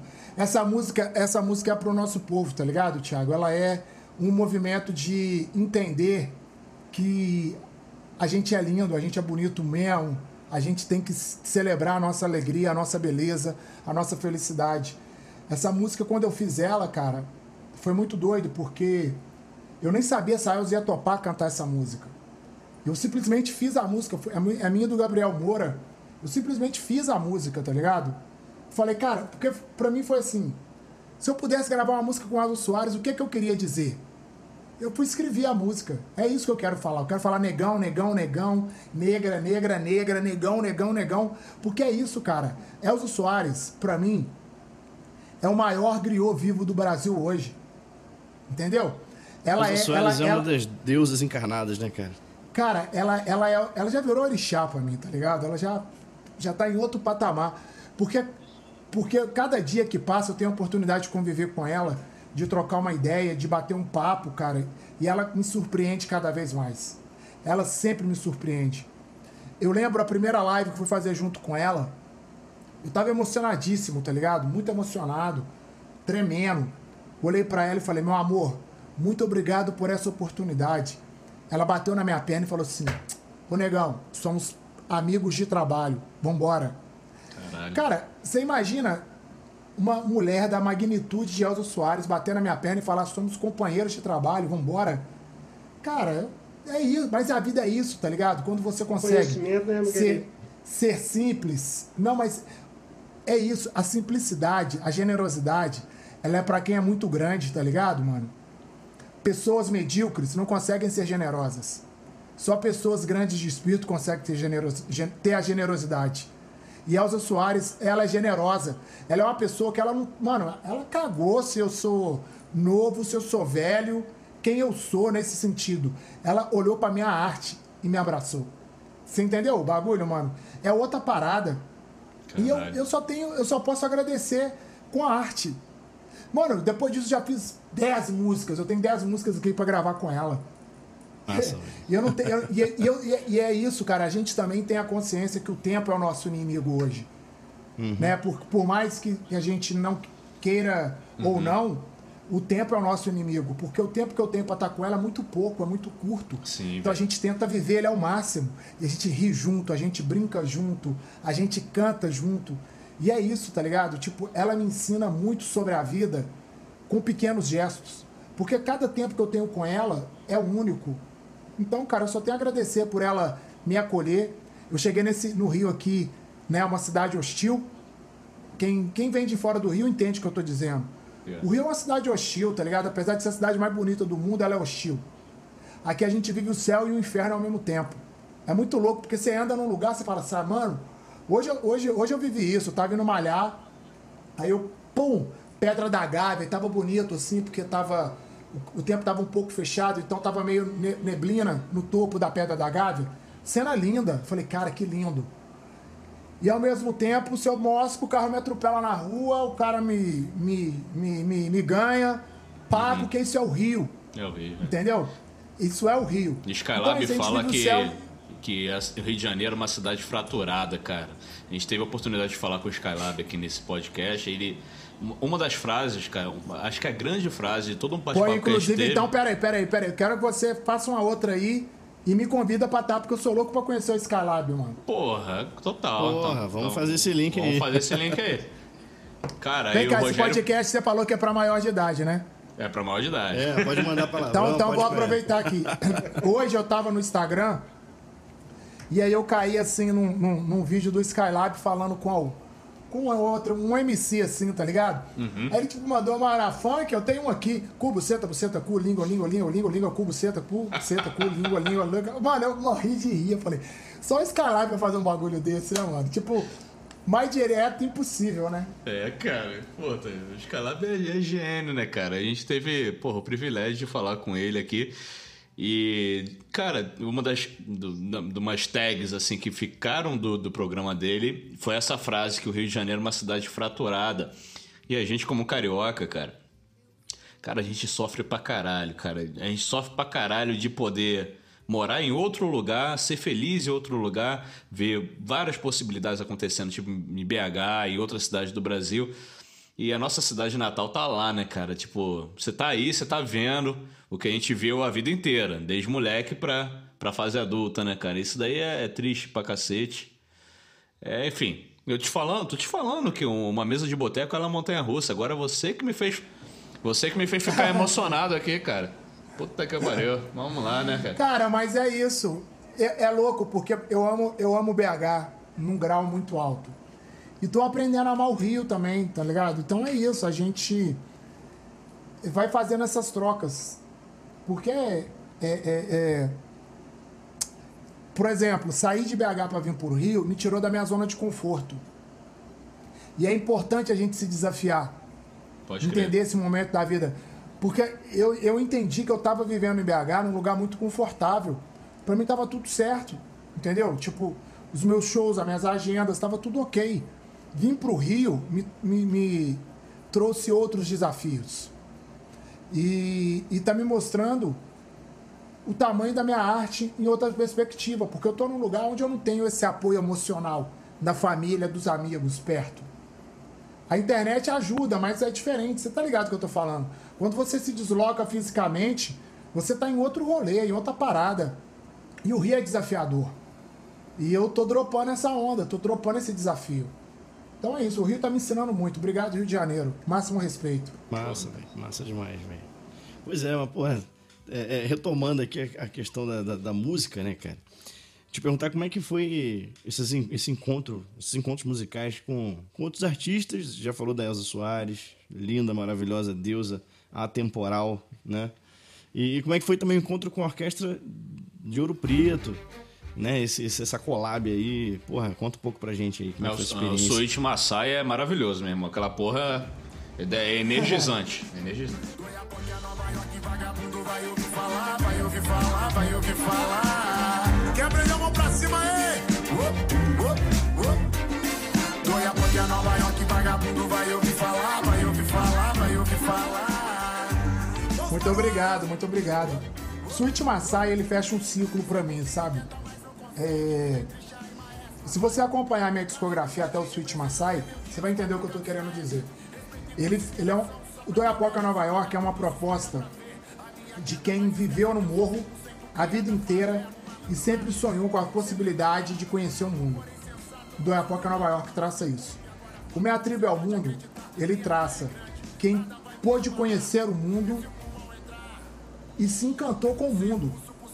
Porque a gente que é morador de periferia, é difícil, né? A gente, às vezes a gente vive a vida saindo da sua casa para a casa do patrão e voltando para sua casa.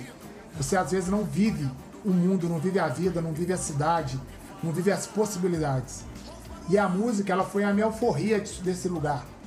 Ela me permitiu conhecer a minha cidade, conhecer o meu estado, conhecer o meu país e conhecer o mundo. E o Minha Tribo ao Mundo, ele fala disso. Ele fala desse lugar de poder girar, conhecer, trocar e poder viver. O Suave ao Vivo, que é o meu primeiro DVD, ele traça a junção disso tudo, tá ligado? De poder estar na minha cidade, celebrando com o meu público o meu rolê. E tá fazendo aquele DVD. Na sequência veio o, o, o Outono Selvagem. Isso, cara. A gente tá chegando no outono, né? Fe- Fechando o verão, daqui a pouquinho tá outono de É. novo. Aí vem a melhor estação do ano, né, mano? Que dá pra total. você sentir um friozinho, pôr umas roupinhas mais elegantes, né? Pá. Mas o Outono Selvagem, eu comecei a fazer um- uma viagem pra dentro do ser humano. O que, que acontece? É um disco que eu- ele tem uma temática que eu trato os sete pecados capitais e para cada pecado capital eu criei um antídoto, né? Vamos dizer assim, para cada pecado capital. Então ele, ele é essa dicotomia, essa luta entre o bem e o mal, o tempo inteiro dentro do disco. Se você parar para analisar nessa perspectiva mais. Tanto que o, o, o Outono Selvagem, ele foi um disco. É muito louco essas conexões que a música faz, né, mano? A gente vai vivendo, a gente vai tendo aspirações, vai fazendo, mas a gente vai vendo o resultado nas pessoas. O Outono Selvagem foi um disco em que a, a, a, a, a- a classe da psicologia consumiu muito o Outono Selvagem. E os psicólogos me procuravam muito em inbox pra trocar ideia. Era louco isso, né, mano? Tipo assim, eu, vi- eu me vi, eu me vi, me senti até intelectual nesse momento, né? Porque Caralho. porque é sério, mano, porque vinha, vinha, vinha os psicólogos pra ficar falando comigo. Não, por que, que você quis falar disso e pá? Tanto que, por exemplo, tem uma música que foi uma- a música mais ouvida no Spotify do Outono Selvagem, que é, é Só Mais Um Dia. Ela. Ela. Vários dependentes químicos me procuraram pra falar dessa música. O tanto que a música bateu na galera nesse lugar. Porque ela- o refrão dela é só mais um dia, só mais um dia, só mais um dia, só mais um dia. Aí o cara falou, mano, esse é o nosso lema, é só mais um dia. A gente tá aqui hoje por mais um dia. Mais um dia sem se drogar, mais um dia vivendo a vida, mais um dia só com a família. Eu falei, caraca, mano, esses caras são loucos, mano. Olha, olha onde o cara foi conectar a parada. E eu escrevi isso sem pensar nisso, entendeu? Foi vivendo, sentindo. Bom, e aí veio o outono selvagem olhando pra dentro do ser humano. E aí, ó, aí, veio o Sweet Maasai na sequência. E o Sweet Maasai, que, é, que, que ele é praticamente um DVD ao vivo, né, mano? É, a gente não lançou o audiovisual dele, que é muito lindo também, por questões, por questões burocráticas. A gente tem só o áudio dele, ali, que vocês escutam ali é só o áudio. Mas se vocês virem um vídeo, inclusive, eu não sei se no YouTube tem alguma música do, do audiovisual. Cara, eu fiz uma super produção para poder pôr na minha comunidade. Eu fiz um super palco no meio do campo de futebol da quebrada. Nós ilumi- iluminamos barracos dentro do morro. E cara, é um- é um dos audiovisuais mais bonitos que eu já vi na minha vida. Não porque é meu, não, tá? Mas assim, eu vou, eu vou falar essa parada.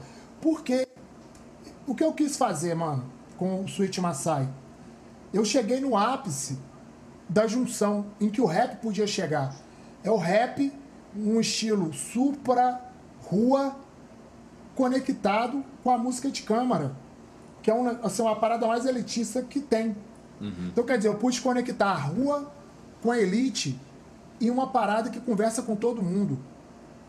E eu acho que ali eu zerei a minha finalidade dessa, desse primeiro ato da minha carreira musical. Tirou uma, uma onda violenta mesmo, cara. Porque. Eu, não, mas, ele- mas é- é- esse é o meu. esse é- eu tô- cara, eu nunca falei isso com ninguém, tá? Vocês estão aqui, vocês me embebedaram e estão arrancando informações sig- sigilosas. A gente tá ficando especialista nisso. É, esse- inclusive essa tática é boa, vou começar a utilizar ela, embeber, embeber das pessoas e as pessoas vão soltando. Mas o Switch Maasai, ele é isso, ele é esse encontro da rua com o que tem de mais elitizado. E aí, cara, é, é, é muito louco, porque eu acho que aí também eu fiz um desenho de um cara autodidata que sai da periferia para poder ir juntando e descobrindo e sampleando, e juntando e descobrindo e sampleando até chegar numa orquestra. Tanto que eu, eu brincava com o maestro, eu falava pro maestro assim, maestro, você tá ligado que agora você é meu DJ, né, mano? Cara, ele olhava pra mim, ele olhava pra mim e falava assim, mano, você é muito louco. Eu tô, eu, não, eu sei que eu sou louco, mas você agora é meu DJ. E aí, é- mas realmente era isso, tá ligado? Porque eu olhava pro maestro e falava, vamos, e ele soltava o beat pra mim, entendeu, mano? Uhum. A conexão, qual que é o tamanho da parada? Muito Pra foda. gente poder tratar com simplicidade o que é complexo. Porque você vê grandes artistas encaram uma orquestra e treme, man. Porque a orquestra é difícil. É uma parada difícil, não é, não é para qualquer um encarar aquilo ali. Eu vi, eu vi um ensaio teu com ele, com a Orquestra de Ouro Preto, no Instagram. É, uma amiga minha tava, tava acompanhando o ensaio, a Nina Guimarães, cantora aqui de Belo Horizonte. E a Nininha tava acompanhando a- o ensaio lá e fez uma livezinha lá. Eu falei, cara, que massa, velho. Sonoridade violenta. Cara, e é um desafio aquilo ali. Mas ali também eu encerro um ciclo, o primeiro ato. O primeiro ato de Renegado se encerrou ali, entendeu? Hoje eu já me vejo um artista traçando outros caminhos, outros desejos, outras outras ambições, outros lugares de fala. Eu tô nesse momento, vivendo, vivendo isso tudo, tá ligado? Por exemplo, Fica pro Café, que é essa música que a gente. Uhum. Né, vocês mandaram esse texto bonitão que eu fiz aqui. Fica pro Café, mano, é uma música tão singela, tá ligado? Eu quis falar de, de uma parada que pra mim tem uma importância muito forte, que é poder sentar e tomar um café da manhã com alguém. Entendeu? Pô, você chega ali, pô, seja, seja sua companheira, ou seja sua ficante, ou, ou, ou uma fé casual, poder viver uma noite de amor e sentar na mesa e tomar um café da manhã com essa pessoa é, é tão simbólico, entendeu? Ainda mais nesse mundo louco que a gente está vivendo, que as relações são tão superficiais, a gente chega e para vamos tomar um café pra. Mano, olha que coisa mais gostosa você. Pô, você, você pegar com uma pessoa, né, e, e viver um momento de amor lindo ali, a pessoa virar pra você e falar, não, eu tenho que ir, a pessoa olhar pra você e falar, pô, fica pro café. Com certeza, Pô, cara. não é? É uma parada simbólica. E aí, eu vi, eu, eu- hoje eu tô me permitindo viver isso, entendeu? A, é, a complexidade da simplicidade. Eu acho que hoje o renegado é esse cara, é o cara que vive o que é complexo de forma simples. Porque é isso, tá ligado? Quando eu posso. Hoje eu tô mais preocupado em, em- em fazer um som em que as pessoas vão ouvir em casa para namorar, em fazer um som que as pessoas vão ouvir para poder ir pra uma balada, em ouvir um som que vai tocar na balada que o cara tiver. Hoje eu tô viajando muito nisso. Acho que. é, mas sem também deixar de entender que militar, né? Assim, a minha militância. Não é militar de. de né, é militância, tá? Que eu quis dizer. A minha militância, ela não tá só no que eu tô dizendo verbalmente nas minhas músicas.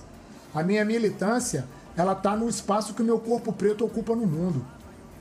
Tá ligado? Na hora que você, na hora que você liga um rádio e tá um cara preto ocupando aquele dial, tem um é simbólico. É na hora que simbólico você liga a TV e tem um corpo preto ocupando aquele canal de TV, é simbólico.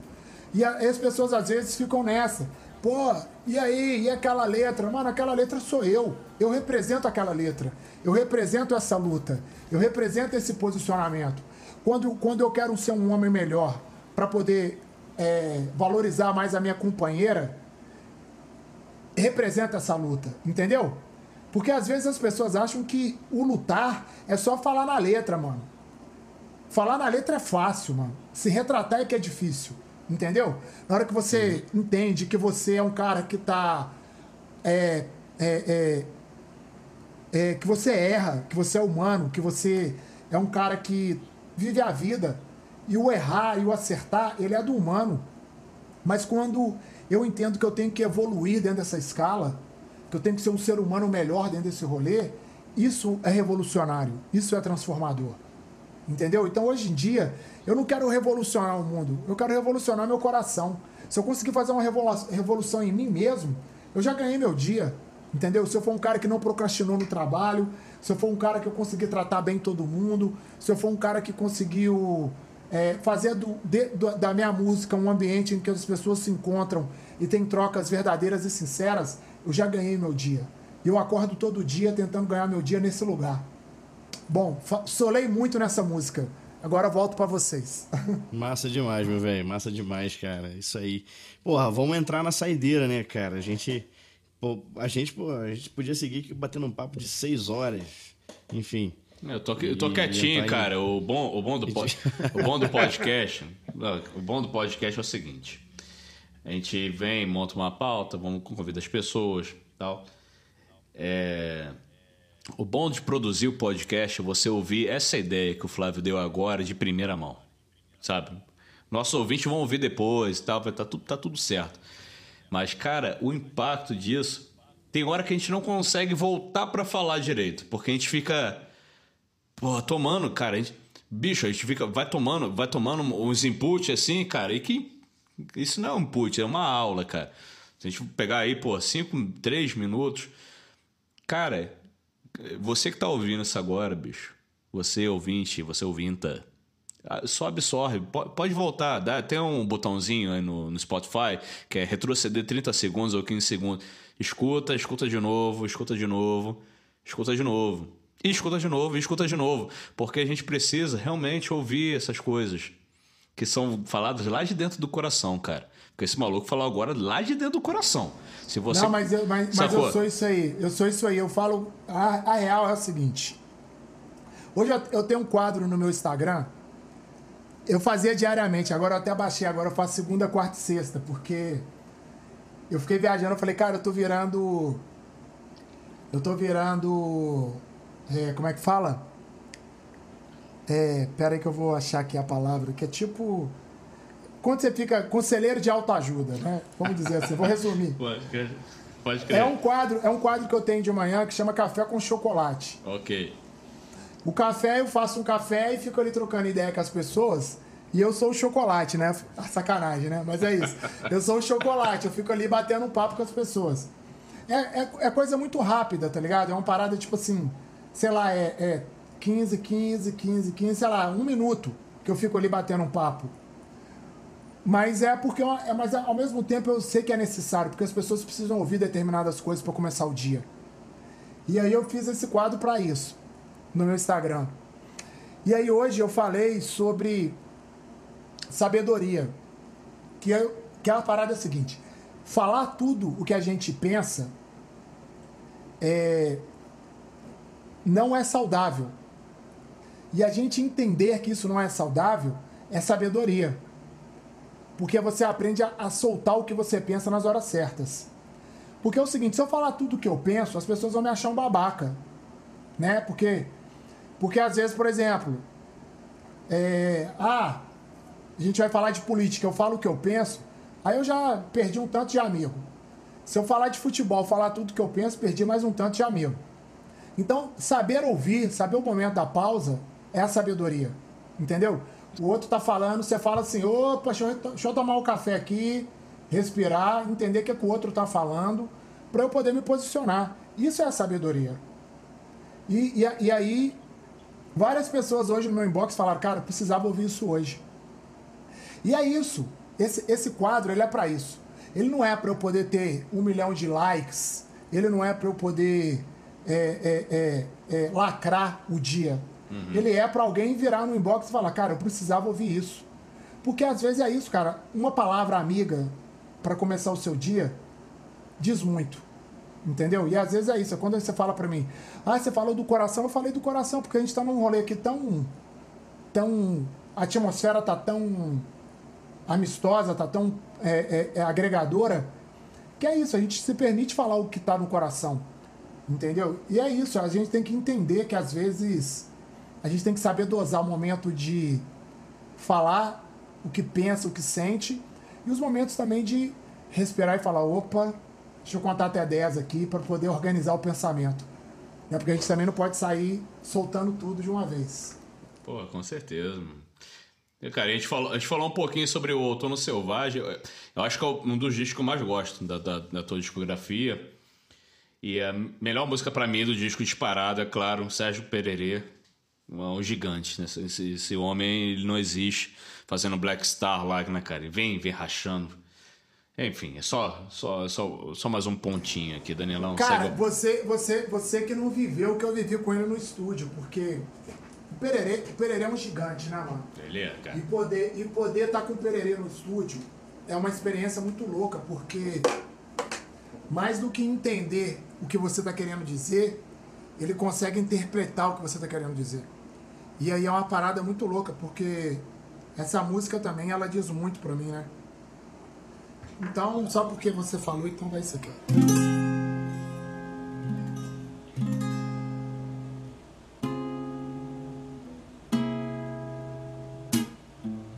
Pra justiça, chama Xangô. Pra batalha, Ogum é o mais forte. Ontem fui caça, hoje caçador. Quem me guia nessas trilhas é Oxóssi. Sou pele preta vigiada, as sentinelas estão montadas, pensam que vão me deter. Ó, não sabem de nada, eu já vici a minha parda, cara preta, os caretas. Não me faz tremer, eu sobrevivo no Brasil, puta paz do Chile, onde aqui no preto pode ter poder. Meu passado é meu presente, já arrastei corrente, mas hoje estou no game pra vencer. Recuou, grito forte na senzala. Negro canta, negro dança. Não existe mais chibata. Querem que a humildade seja virtude de todo negão? Não. A pauta desse jogo garante pro meu povo, presídio e prisão? Não. Sou preto rebelado, que não aceitou ser chamado de ladrão. Ei, hoje Black Star, sonho de consumo da pilha do patrão. Pra justiça, chama Xangô. Pra batalha, Ogum é o mais forte. Ontem fui caça, hoje caçador. Quem me guia nessas trilhas é Oxóssi. Pra justiça, chama Xangô. Pra batalha, Ogum é o mais forte. Ontem fui caça, hoje caçador. Quem me guia nessas trilhas é Oxóssi. Recuou, grito forte na senzala. Negro canta, negro dança. Não existe mais chibata. Tava dormindo, Sarrainha me chamou. Tava dormindo, Sarrainha me chamou. Disse levanta negro, cativeiro acabou. Disse levanta negro, cativeiro acabou. Volta pra falar de podcast depois disso, né? É com- complicado, cara. Oba! Caraca, velho. O, o- Caralho, renegado. Você não tem ideia do que você tá fazendo aqui né, hoje nesse episódio, velho. Ah, não tenho mesmo não. Vou até abrir outra cerveja aqui. Ô, ô, Renegado, você é o primeiro, é, primeiro convidado nosso que, que faz, que dá canja no podcast, cara. Isso é muito massa. Ah, cara. Ah, mano, eu sou, eu sou verdadeiro, eu sou isso aí. Porque. Ah, dá, bom, mano, cara. porque a parada é a seguinte, dava, música é isso, cara. Mano Brown falou uma parada um dia desses que eu Bateu no fiquei- coração, né, cara? Não, Mano Brown falou uma parada um dia desses, que é o seguinte: a música, ela é ingrata. Porque ela é o seguinte: se você não der tudo que você tem, o melhor de você pra ela, ela não te dá nada em troca. Ela é cruel. E eu, mano, na hora que ele falou isso, bateu você, eu falei: é isso mesmo, Brown. Sabe aqueles pensamentos que você fala, é isso mesmo, Mano Brown. Uhum. Porque é isso mesmo, entendeu, cara? Eu, cara, eu vivo, eu vivo a música desde os meus 18 anos, que eu vivo em função da música, por conta da música. Eu comecei a cantar rap, eu tinha 13, mas em viver em função da música desde os meus 18. E aí, cara, ela é isso mesmo, tá ligado? Na hora que, na hora que eu me dou por metade, ela me vai lá e me dá uma rasteira, blau. E aí ela fala: "Aprende a se dar por inteiro". E é isso que eu faço, eu me dou por inteiro. Porque e é isso, na hora que ela me pede pra sair, se eu ficar aqui privando, tolindo, ela vai me cobrar, entendeu, irmão? Então eu só posso Uhum. me dar. A única Cara. coisa que eu posso fazer é me dar, é me entregar, porque é isso, a música ela me pede isso. e eu não posso, e eu não posso ser omisso comigo nem com ela. Eu- Porra, pode crer. Como, como diz Glória Porra. Pires, não sou capaz de opinar depois disso. Não, não tenho. Não tenho, não tenho. Porra, olha só, eu quero propor uma coisa aqui pra vocês. É, mas antes de, de fazer essa proposição aqui, eu quero ia chamar o nosso querido amigo Bento, do Lamas BH, para trazer uma dica aí pra galera, pros cervejeiros aí, que fazem cerveja artesanal em casa. Então, Bentão, chega aí, depois dessa a gente vai respirar aqui, tomar uma outra dose, traz a dica pra galera, dicas da casa. Fala aí, Bentão. Atenção, tá na hora do Dicas da Casa. Positivo vida longa, amigo cervejeiro. Eu sou o Bento e hoje a gente vai falar de PDV de cerveja. PDV é ponto de venda. Pode ser um bar, uma loja especializada, até um beer truck ou várias outras coisas. A gente precisa desmistificar a cerveja artesanal. Cerveja artesanal não é elite, glamour ou muito menos modinha. Para isso, o PDV tem que falar a língua do cliente e ouvir o cliente. Nem todo mundo que bebe cerveja só ouve rock. Entenda o som que o seu cliente quer ouvir. Faça uma playlist para ele. Faça playlists variadas, de sons variados. Além disso, faça do PDV a casa do cliente. Todo boteco raiz que se preza tem aquele amigo da casa, aquele frequentador que sabe o nome de todo mundo, que todo mundo conhece ele, todo mundo sabe o nome dele ou dela. E você, cliente, faça do PDV o lugar dos seus momentos de relaxar. Faça do PDV a sua casa, seja ou na sua casa ou no próprio PDV, quando a gente puder. Vamos ajudar os PDVs a vencer essa fase difícil. Apoie o pequeno comércio do bairro. A melhor cerveja é a que você bebe vendo a chaminé da fábrica. E o melhor petisco é aquele do bar do lado da sua casa, seja lá no bar ou seja na sua casa. Gostou? Manda pra gente aí sugestões, críticas, ideias de, de assuntos. Manda o que você quiser. E segue a gente lá nas redes sociais, no Instagram, arroba BentoBeer é o meu Instagram, arroba LamasBH é o Instagram do nosso apoiador e o meu projeto com o Johnny Lustosa, arroba Destino.cervejeiro, que é o nosso podcast que fala sobre viagem cervejeira. Vai lá, ouve a gente também no Spotify e em várias outras eh, plataformas de podcast. Valeu, tchau, obrigado! Da Casa é um oferecimento Lamas BH. A melhor cerveja pode ser a sua. Pois é, mais uma dica aí do Bentão, Lamas BH, nosso parceiro. E, Tiagão, porra, fala um pouquinho aí, cara, complementa um pouquinho a informação do Bento aí sobre PDVs. Tiagão? É, então, é, PDVs é muito importante, né? Você abrir um PDV, botar o seu produto é, para vender, tá mostrando. Tiago, Tiago, de- desculpa te atrapalhar, irmão. Sim, meu querido. É porque tem, tem, tem uns leigos, tipo Moá aqui. O que é PDV? Então, meu querido, PDV é, significa ponto de venda, certo? É, você está colocando o, o seu produto, o meu produto na realidade é o shopping, então eu estou colocando o meu produto em um espaço que você vai me fornecer, que você tem para venda, certo? Então isso que é o PDV. É, é montar uma gôndola, um, um, um freezer. Uma Kombi. Certo, uma Kombi, sim, você ir para eventos. Como no seu show no, no Alto Vera Cruz, no campo, eu quis colocar alguma coisa lá, mas na época não deu e tal, tava em cima, mas foi massa. Olha só, acabou isso de não dar, tá, irmão? Agora você tem. Agora nós estamos conectados aqui. Com Todo certeza. meu show em BH, todo meu show em BH vai ter um PDV do Tiagueira lá, que senão nós vamos ficar, nós vamos tretar. Com certeza. É. Nós vamos tretar se não tiver, viu? Não, não, tá Mano, certo. ainda Obrigadão. ainda, ainda mais, ainda, ainda mais com esse nome. Tio Black, Tio Black, nós vamos ter que fazer mesmo. Cara, porque eu acho que é isso. Já passou da hora da gente criar a cadeia produtiva, entendeu? Do Sim. nosso rolê, da nossa galera.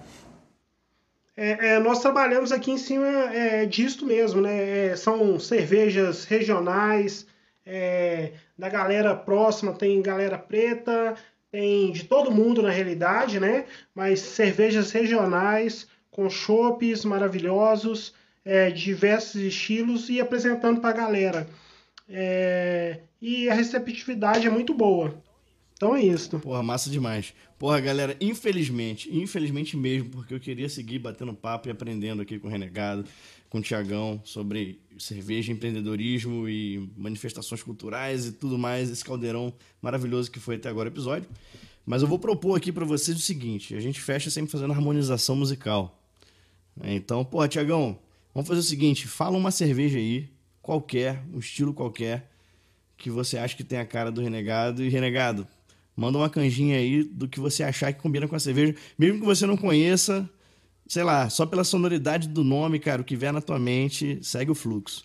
Então, é uma cerveja que eu vou lançar que é a cara do Renegado, que é a nossa cara na realidade, é a nossa Brau, né? Uma, que é uma Brau Ale, e o nome dela é Brau. E é aquela pegada, é uma cerveja bem é, lupulada, é, com aromas mais é, de bala, balatoff, sabe aquela balatoff, renegado? Então, é essa Bala pegada. Toffee. Isso. Ah, aquela balinha, aquela balinha gostosinha, sei. Isso. De, de caramelo, meio uma balatoff assim, nem um É chocolate, nem aquela que, cri- aquela que criança não pode, porque senão engasga, né? Isso, isso mesmo. Então, essa aí que é a, que é a, a breja que eu vou harmonizar com nosso querido Flávio Renegado.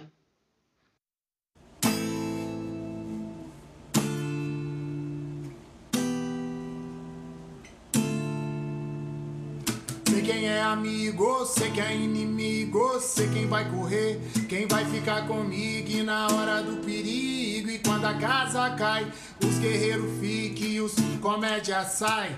Vejo no gueto a vida sofrida, vivida de forma bandida. Eu vejo os vamos perdendo antes de começar a corrida. Opressores arquitetam nova escravidão. Governáveis cheiram pó, vão para a prisão. Ei, a Babilônia de concreto quer te ver cair. Leviatã joga sujo pra te destruir. Enquanto a massa falida briga por migalha. Filho de deputado viaja com verba desviado. Planta sem raiz, facilmente arrancada. Nação que não se une, facilmente dizimada. Em cada passo se recebe. Apertos de mão em cada esquina te aguarda.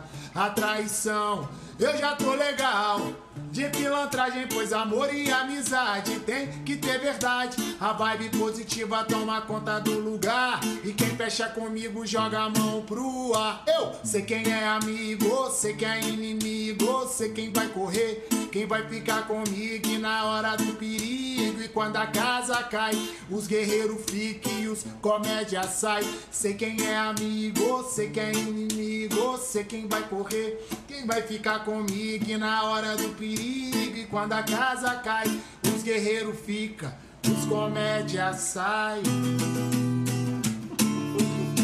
Só a gente Maravilha, vai velho. Obrigado. nesse podcast hoje, senhoras e senhores. Hopcast, massa. Parabéns, obrigado, galera. Maravilhoso, É, cara. não, maravilhoso. Tô emocionado, caralho, velho. Gleicinho, Gleicinho, suas considerações finais aí, meu irmão. Aproveita sua emoção, deixa fluir. Ah, cara, considerações, cara. O que, que eu vou considerar depois de um episódio desse, cara? Eu não tenho. Uma das coisas que estavam nessa. né, Alguma das tags dessa última pergunta, indagação, o renegado vai lá e detona, cara. Que era, era, era relação com o violão. Porra, o violão tá no colo do cara, né, cara? Fazendo som. Primeiro cara fazendo som ao vivo aqui no, no, no- podcast. Já recebemos Rafael Bittencourt do Angra, porra, André Bujanra, é, Beto Barreto, Barreto, do Baiano Baiano System. E o Renegado vem aqui, meu irmão, vou lançar ali um ao vivão e foque o geral. Cara, mas é muito doido, E, cara, porque. é- é- Muito legal, eu, eu muito vou, legal. eu só vou só fazer uma, uma aspas aqui rapidinho. Que é o seguinte, o violão, cara, é um instrumento que ele não é meu. Ele nunca foi. Eu nunca fui um violonista. Então eu não. Eu, não eu, eu estudo muito o violão. E como eu estudo todos os instrumentos, na verdade, né, cara? Eu, eu, hoje vivo em função de estudar instrumentos. Porque compor é uma parada que eu sei que eu sei fazer. Mas é uma parada que eu, eu tipo assim, eu não sou um cara que eu, eu, eu, eu sei de harmonia. Né? Não é uma parada, tipo, a harmonia ela não é do meu universo natural. Mas eu entendo que hoje eu flerto muito com a harmonia. Eu, eu flerto muito com a melodia. E a melhor forma de eu poder brincar com isso é através dos instrumentos. E aí eu, eu- hoje eu vivo em função disso. Eu fico.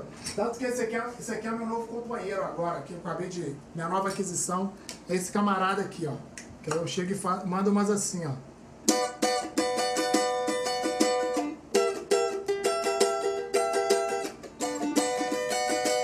Tá desafinado, mas é isso, mais ou menos. Então, tipo assim, comprei um le- cavaco, eu compro um cavaco, eu compro um teclado, eu fico aqui brincando. Mas é porque pra isso, pra eu poder trazer pro meu universo essa parada que não é do meu universo. Que é a harmonia, que é a melodia, que é essas paradas todas. Porque eu acho que a música é isso, né? É o que eu falei. A música, ela cobra. Se você não fosse dando, ela vai chegar uma hora pra você e vai falar, e aí, qual foi? Então, deixa eu, eu, já, ir, eu já ir melhorando o meu saldo é? aqui pra poder, na hora da É. cobrança, falar, ó, não tá 100% não, mas dá pra gente fazer uma brincadeira. A música chega e fala qual Ela é. fala, por que que tu tá nessa? Por que, que tu tá É. nessa? Mano, sabe o que que é uma parada? Meu. A música, ela não aceita as pones, mano. Ela não aceita as pones. Porra. Ela olha, tipo assim, mano, os aspones chegam, encosta, leva um tempinho, mas depois desaparece. A música, ela é desse jeito, cara. Ela é desse jeito, ela não Porra. aceita as pones. É isso aí, meu irmão. Pode crer, meu irmão. Verdade absoluta, isso aí. Mas, porra, cara, ó, já, já de antemão já te agradeço por tudo, por todo o valor gigantesco que você agregou aqui no Labé Hopcast. Muito obrigado pelo teu carinho, generosidade de ter aceito o convite. É, já deixo aqui o convite em aberto, viu, Gleison? Nem te falei, mas É nóis. foda-se. Tamo, tamo, tamo, junto, tamo aí. Eu gosto de novidade. porra, a gente, tem, a gente tem que fazer um episódio 2 com o Renegado presencial. Então, Ah, quando tem. passar essa merda dessa, desse 2020 Season 2, a gente vai fazer um presencial com o Renegado. Porra. Mesmo por- Então fica aqui o convite, cara. É mesmo porque o, o. Renegado no tem, Black. tem uma conexão doida com o César, com o César Santos também, né, cara? Isso. E eu- Ah, Cezinha, Cezinha é meu chapa. Você é louco. É. Porra, César Santos é meu professor, cara. Cara maravilhoso. É dos seres seguinte, humanos, assim, A iluminados. gente só não pode fazer, vamos ter que fazer lá no Tio Black mesmo, porque se a gente Tio fizer na Black. adega do Celcinho, não vai ter, não vai ter, não vai ter podcast não, mano. Vamos fazer no Tio Black, Tiagão? Você abre o Tio Lógico, Black. vai estar aqui o espaço reservado pra vocês, é só colar. Tiagão, É parada é a seguinte, irmão. Esse aqui é o episódio 1. O episódio 2 vai ser no Tio Black.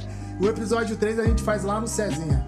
Para não, misturar, não misturar as estações. Porque é o seguinte. O Thiago, o Thiago, o Thiago é, ganhou meu coração aqui hoje, mesmo assim, porque é, por vários motivos. Eu vou, eu vou elencar uns aqui.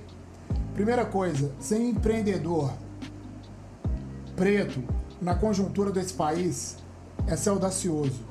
E eu tô aqui para poder jogar luz na luta do nosso povo tateado. Então você tem todo o meu amor, você tem todo o meu amor, meu respeito, tá ligado, irmão? Porque é, sempre querem nos colocar em caixas. E é importante a gente aprender a sair das caixas. Então o trabalho que você tá fazendo aí para mim é fora da caixa, é fora da curva, tem todo o meu respeito. Quero conhecer o espaço, quero chegar aí pra gente tomar uma, bater um papo, criar um laço de amizade, tá ligado? Porque acho que a gente, no final, como diz o Jonga, os pretos têm que se ajudar no final. É isso, tá ligado? Nesse sentido, da gente estar junto mesmo, da gente criar uma nossa, a nossa nova Wakanda, vamos dizer assim. Tá ligado? Eu acho que é isso. Quando a gente pode e deve fazer isso aí, acho que é, é, é um privilégio. Eu quero agradecer. Eu vou aproveitar aqui já vou, já vou emendar os meus, as minhas considerações, tá bom, rapaziada? Eu tô, eu tô chorando aqui, porra. Ah, ah, olha só, vou falar, à vou vontade, falar pra Flávio. vocês, mano. É, é a primeira vez que eu faço um podcast nesses moldes. Tá? Da gente parar aqui, bater um papo, ser verdadeirão, abrir uma cerveja e fazer o bagulho tete a tete. Então eu tô muito feliz, tô muito honrado pelo convite. É, sempre que me for solicitado, tô aqui pronto e aposto pra gente poder bater um papo, se conhecer mais, entender mais. Eu acho que é isso, eu acho que a gente, historicamente, a gente foi ensinado que a mesa do bar é um lugar de boêmio, é um lugar onde é, a gente não pode estar porque a gente tem que trabalhar duro no dia seguinte, né, mãe? Então aqui a gente ressignificou o rolê também, mesmo à distância, mesmo se conectando aqui pela rede, a gente res ressignificou, porque o bar ele é isso também, entendeu, mano? Ele é um lugar da gente poder sorrir, é um lugar onde a gente pode ser feliz, é um lugar onde a gente pode socializar. E eu acho que é essa que é a parada. O meu povo é um povo que foi há 550 anos a gente vem sendo massacrado. Então toda a oportunidade que a gente tem de socializar para mim vale muito.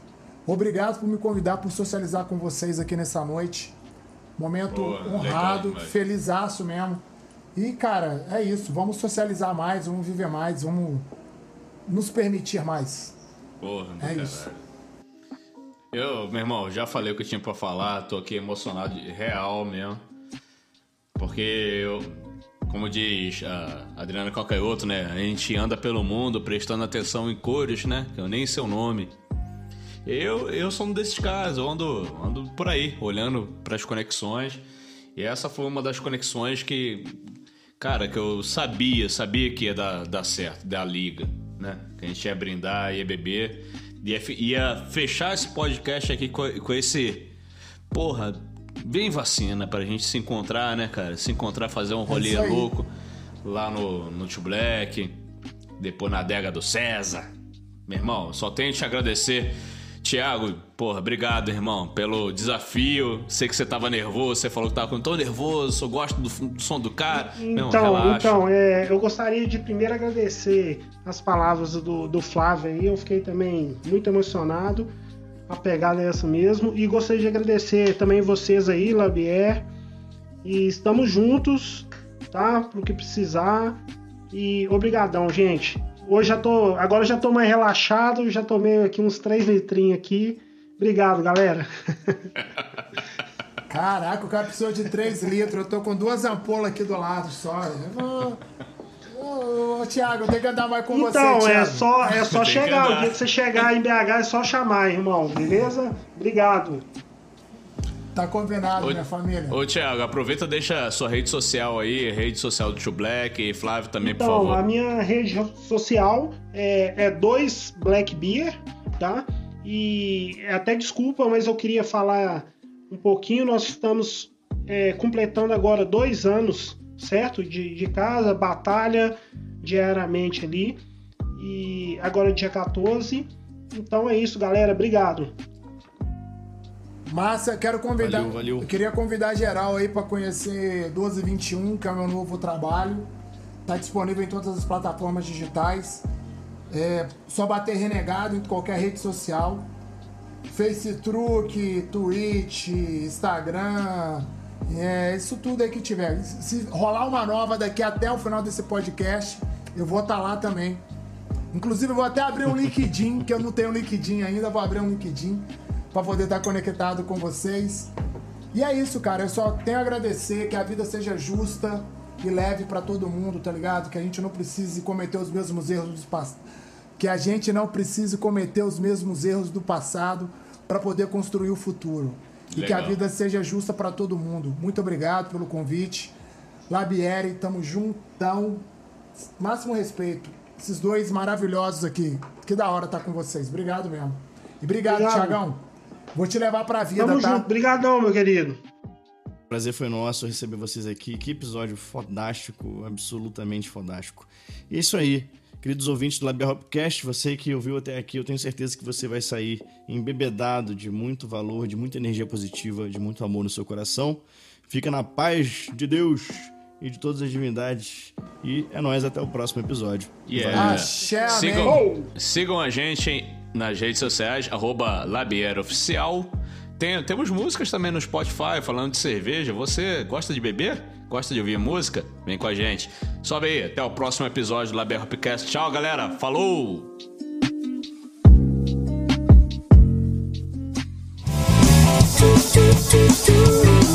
Labier Hopcast é oferecido por Agrária Malte, o malte das melhores cervejas.